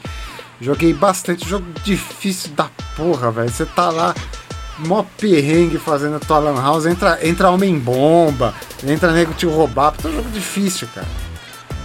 Mas eu descobri que eu posso bater nos, nos, nos bandidos e nos homem-bomba antes deles entrar. É aquele cara mascarado que tava circulando É, sua... sen- senta a mão nele que ele vai. que ele foge. né? E você esqueceu de comentar no último podcast falando do Internet Café Simulator que tem um inferninho no jogo, tem uma zona. Tem até a zona no jogo. É- Eu não lembrava da zona, olha, é verdade, tem a zona no jogo. Você pode se divertir depois de um dia provei no GTA para as pessoas, você pode ir pra zona, né? Uma zona de uma favela da Turquia. País islâmico, né? Então imagina como que é uma zona da Turquia. Ó, ela tá tirando a burca, ó. Ó, tá tirando o véu do olho, hein? Então a sua recomendação dessa semana é Bun- Boom Simulator. Boom Simulator. Simulador de mendigo. Eu vou jogar, eu vou, eu vou experimentar esse também. Eu gostei muito da sua última indicação. Você está com créditos. sua hype é muito boa. É, viu, Luiz? Aprende, pouco mais Luiz, barato, aprende, é. Luiz. Nerdices e recomendações, Luiz. Não, essa semana eu tô. eu vou passar, porque não, não vi nada de diferente assim, não fiz nada de diferente, então não tem muito o que, que recomendar. Não. Acho que Essa pode minha semana foi fraquinha. Bom, então eu vou passar para a minha. Eu ia fazer uma recomendação, mas emendando na recomendação do Caio, eu vou fazer outra pertinente. Pertinente ao Caio. Comecei a jogar um jogo no, no Game Pass, tá disponível lá. né? Ah, recomendo, né? Se eu só confirmar o, o nome dele aqui para não dar o, o nome errado. Eu tô jogando, é um jogo bom para jogar inclusive no cloud. É um jogo que funciona, funciona bem no cloud. O jogo chama-se Kiwi Fire. Consiste em você matar aranhas dentro da sua casa das formas mais inusitadas, incluindo fogo, incluindo Ah, eu vi esse daí na Game É, eu só via só a, a chamadinha dele. incluindo revólver, calibre 12, né? Né, O, jogo fa- o nome do jogo faz referência a você andar com uma lata de desodorante e um isqueiro, né? Você pode simplesmente pegar as coisas e jogar nas aranhas, né? Um jogo muito divertido, assim. Eu vi, tem uma que você joga bomba atômica, né? Vai, vai É, aumentando, você vai passando de fase e vai aumentando seu armamento até você explodir o bairro inteiro pra matar as aranhas. É um simulador de matar aranhas. Eu vi isso na Game Pass. Kill It Fire, tô jogando. Bom jogo pra jogar no, no cloud por causa dos problemas de latência aí, se você não tá no, no 5G. Divertidinho, né? Então, A você- menos que você tenha aracnofobia. ou, aí- ou pra tratar a sua aracnofobia. Eu acho que ajuda até, né? Que você vai matar aranha de tudo quanto é jeito aí. Eu, eu, eu gostei. Foi um jogo casual. Um jogo casual, combina bem aí com, com, com o Cloud. Jogar shuriken, jo- jogar met- metralhadora. Tem, tá, tudo- imagina? Pegar uma R15 pra matar uma aranha do tamanho do, do, do, do alfinete. né? Para, agora aqui, ó. Para derrotar as aranhas, você deve explorar a única fraqueza delas: fogo, ou balas, ou explosões, ou lançar estrelas, ou esmagar com coisas. Quase tudo de verdade. Mas isso não significa que será fácil. Primeiro você tem que encontrar as aranhas, é verdade. Você tem que ficar revirando a casa pra achar. Ah, mano, vai pro inferno, velho. Minha aracnofobia já tá começando aqui já.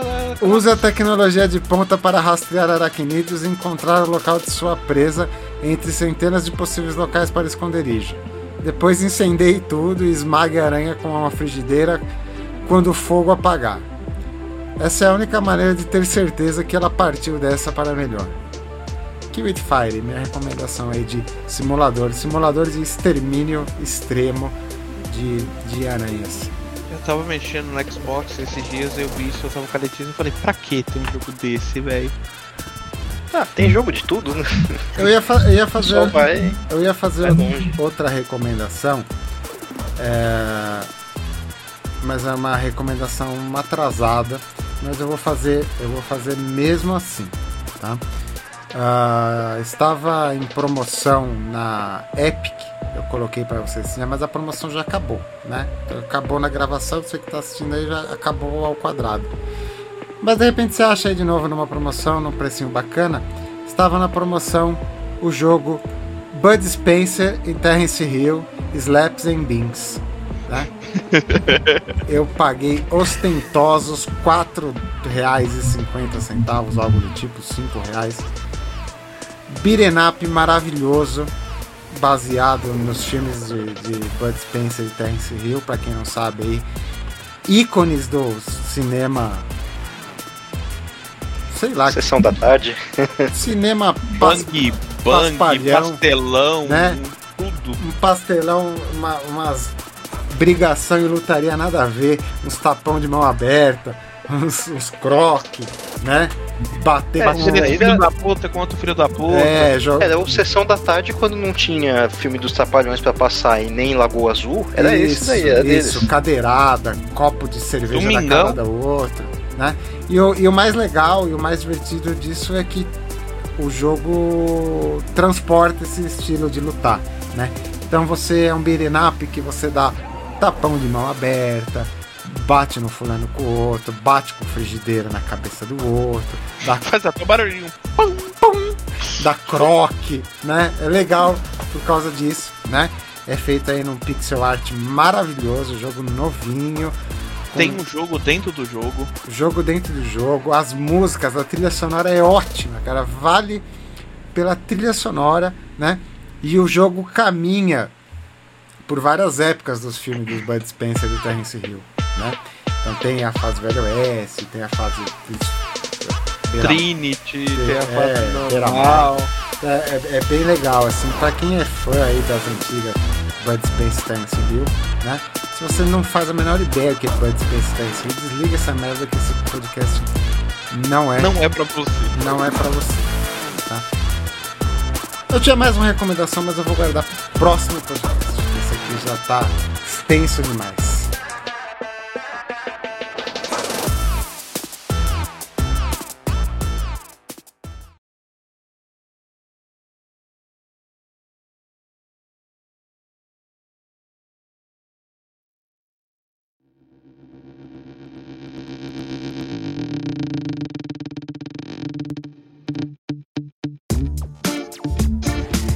Só nos resta dormir. Vamos embora, pessoal? É, tá na hora, né? Vamos. Vol- É. Voltamos e o próximo episódio, se tudo der certo, será um episódio bastante especial. É, pensa bem aí, quem cai. É, Caio, pensa Responsabilidade bem, toda sua, né? pensa bem, porque o próximo episódio será o playoff do Mega Drive. A gente vai inaugurar um quadro novo nesse canal e a gente vai eleger o jogo definitivo de Mega Drive a partir de uma lista dos 16 melhores jogos de Mega Drive elaborados por Caio Marcelo. Ele é o será uma rodada de tretas de, de Mega Drive. uma rodada de treta de Mega Drive direcionado e, e vai gerar um resultado. Alguém vai sair campeão no próximo episódio. Pode ficar tranquilo que ela já tá pronta aqui. Só estou aguardando o momento exato para compartilhá-la. Um Mônaco GP só, hein? Não pode ter dois, ser um só. Já começou, já começou. A gente, ace- a gente aceita que você coloque o Mônaco GP, mas tem que colocar um só. Escolhe qual que você vai pôr, pensa bem e coloca ele. A gente sabe que ele vai estar lá, mas é um só que você tem que pôr, hein? Por os dois, a gente vai invalidar a lista e vai vir um com outra. Tá bom, pode deixar, pode deixar. Tchau, turma. Até a próxima. Até. Falou, gente. Até a próxima.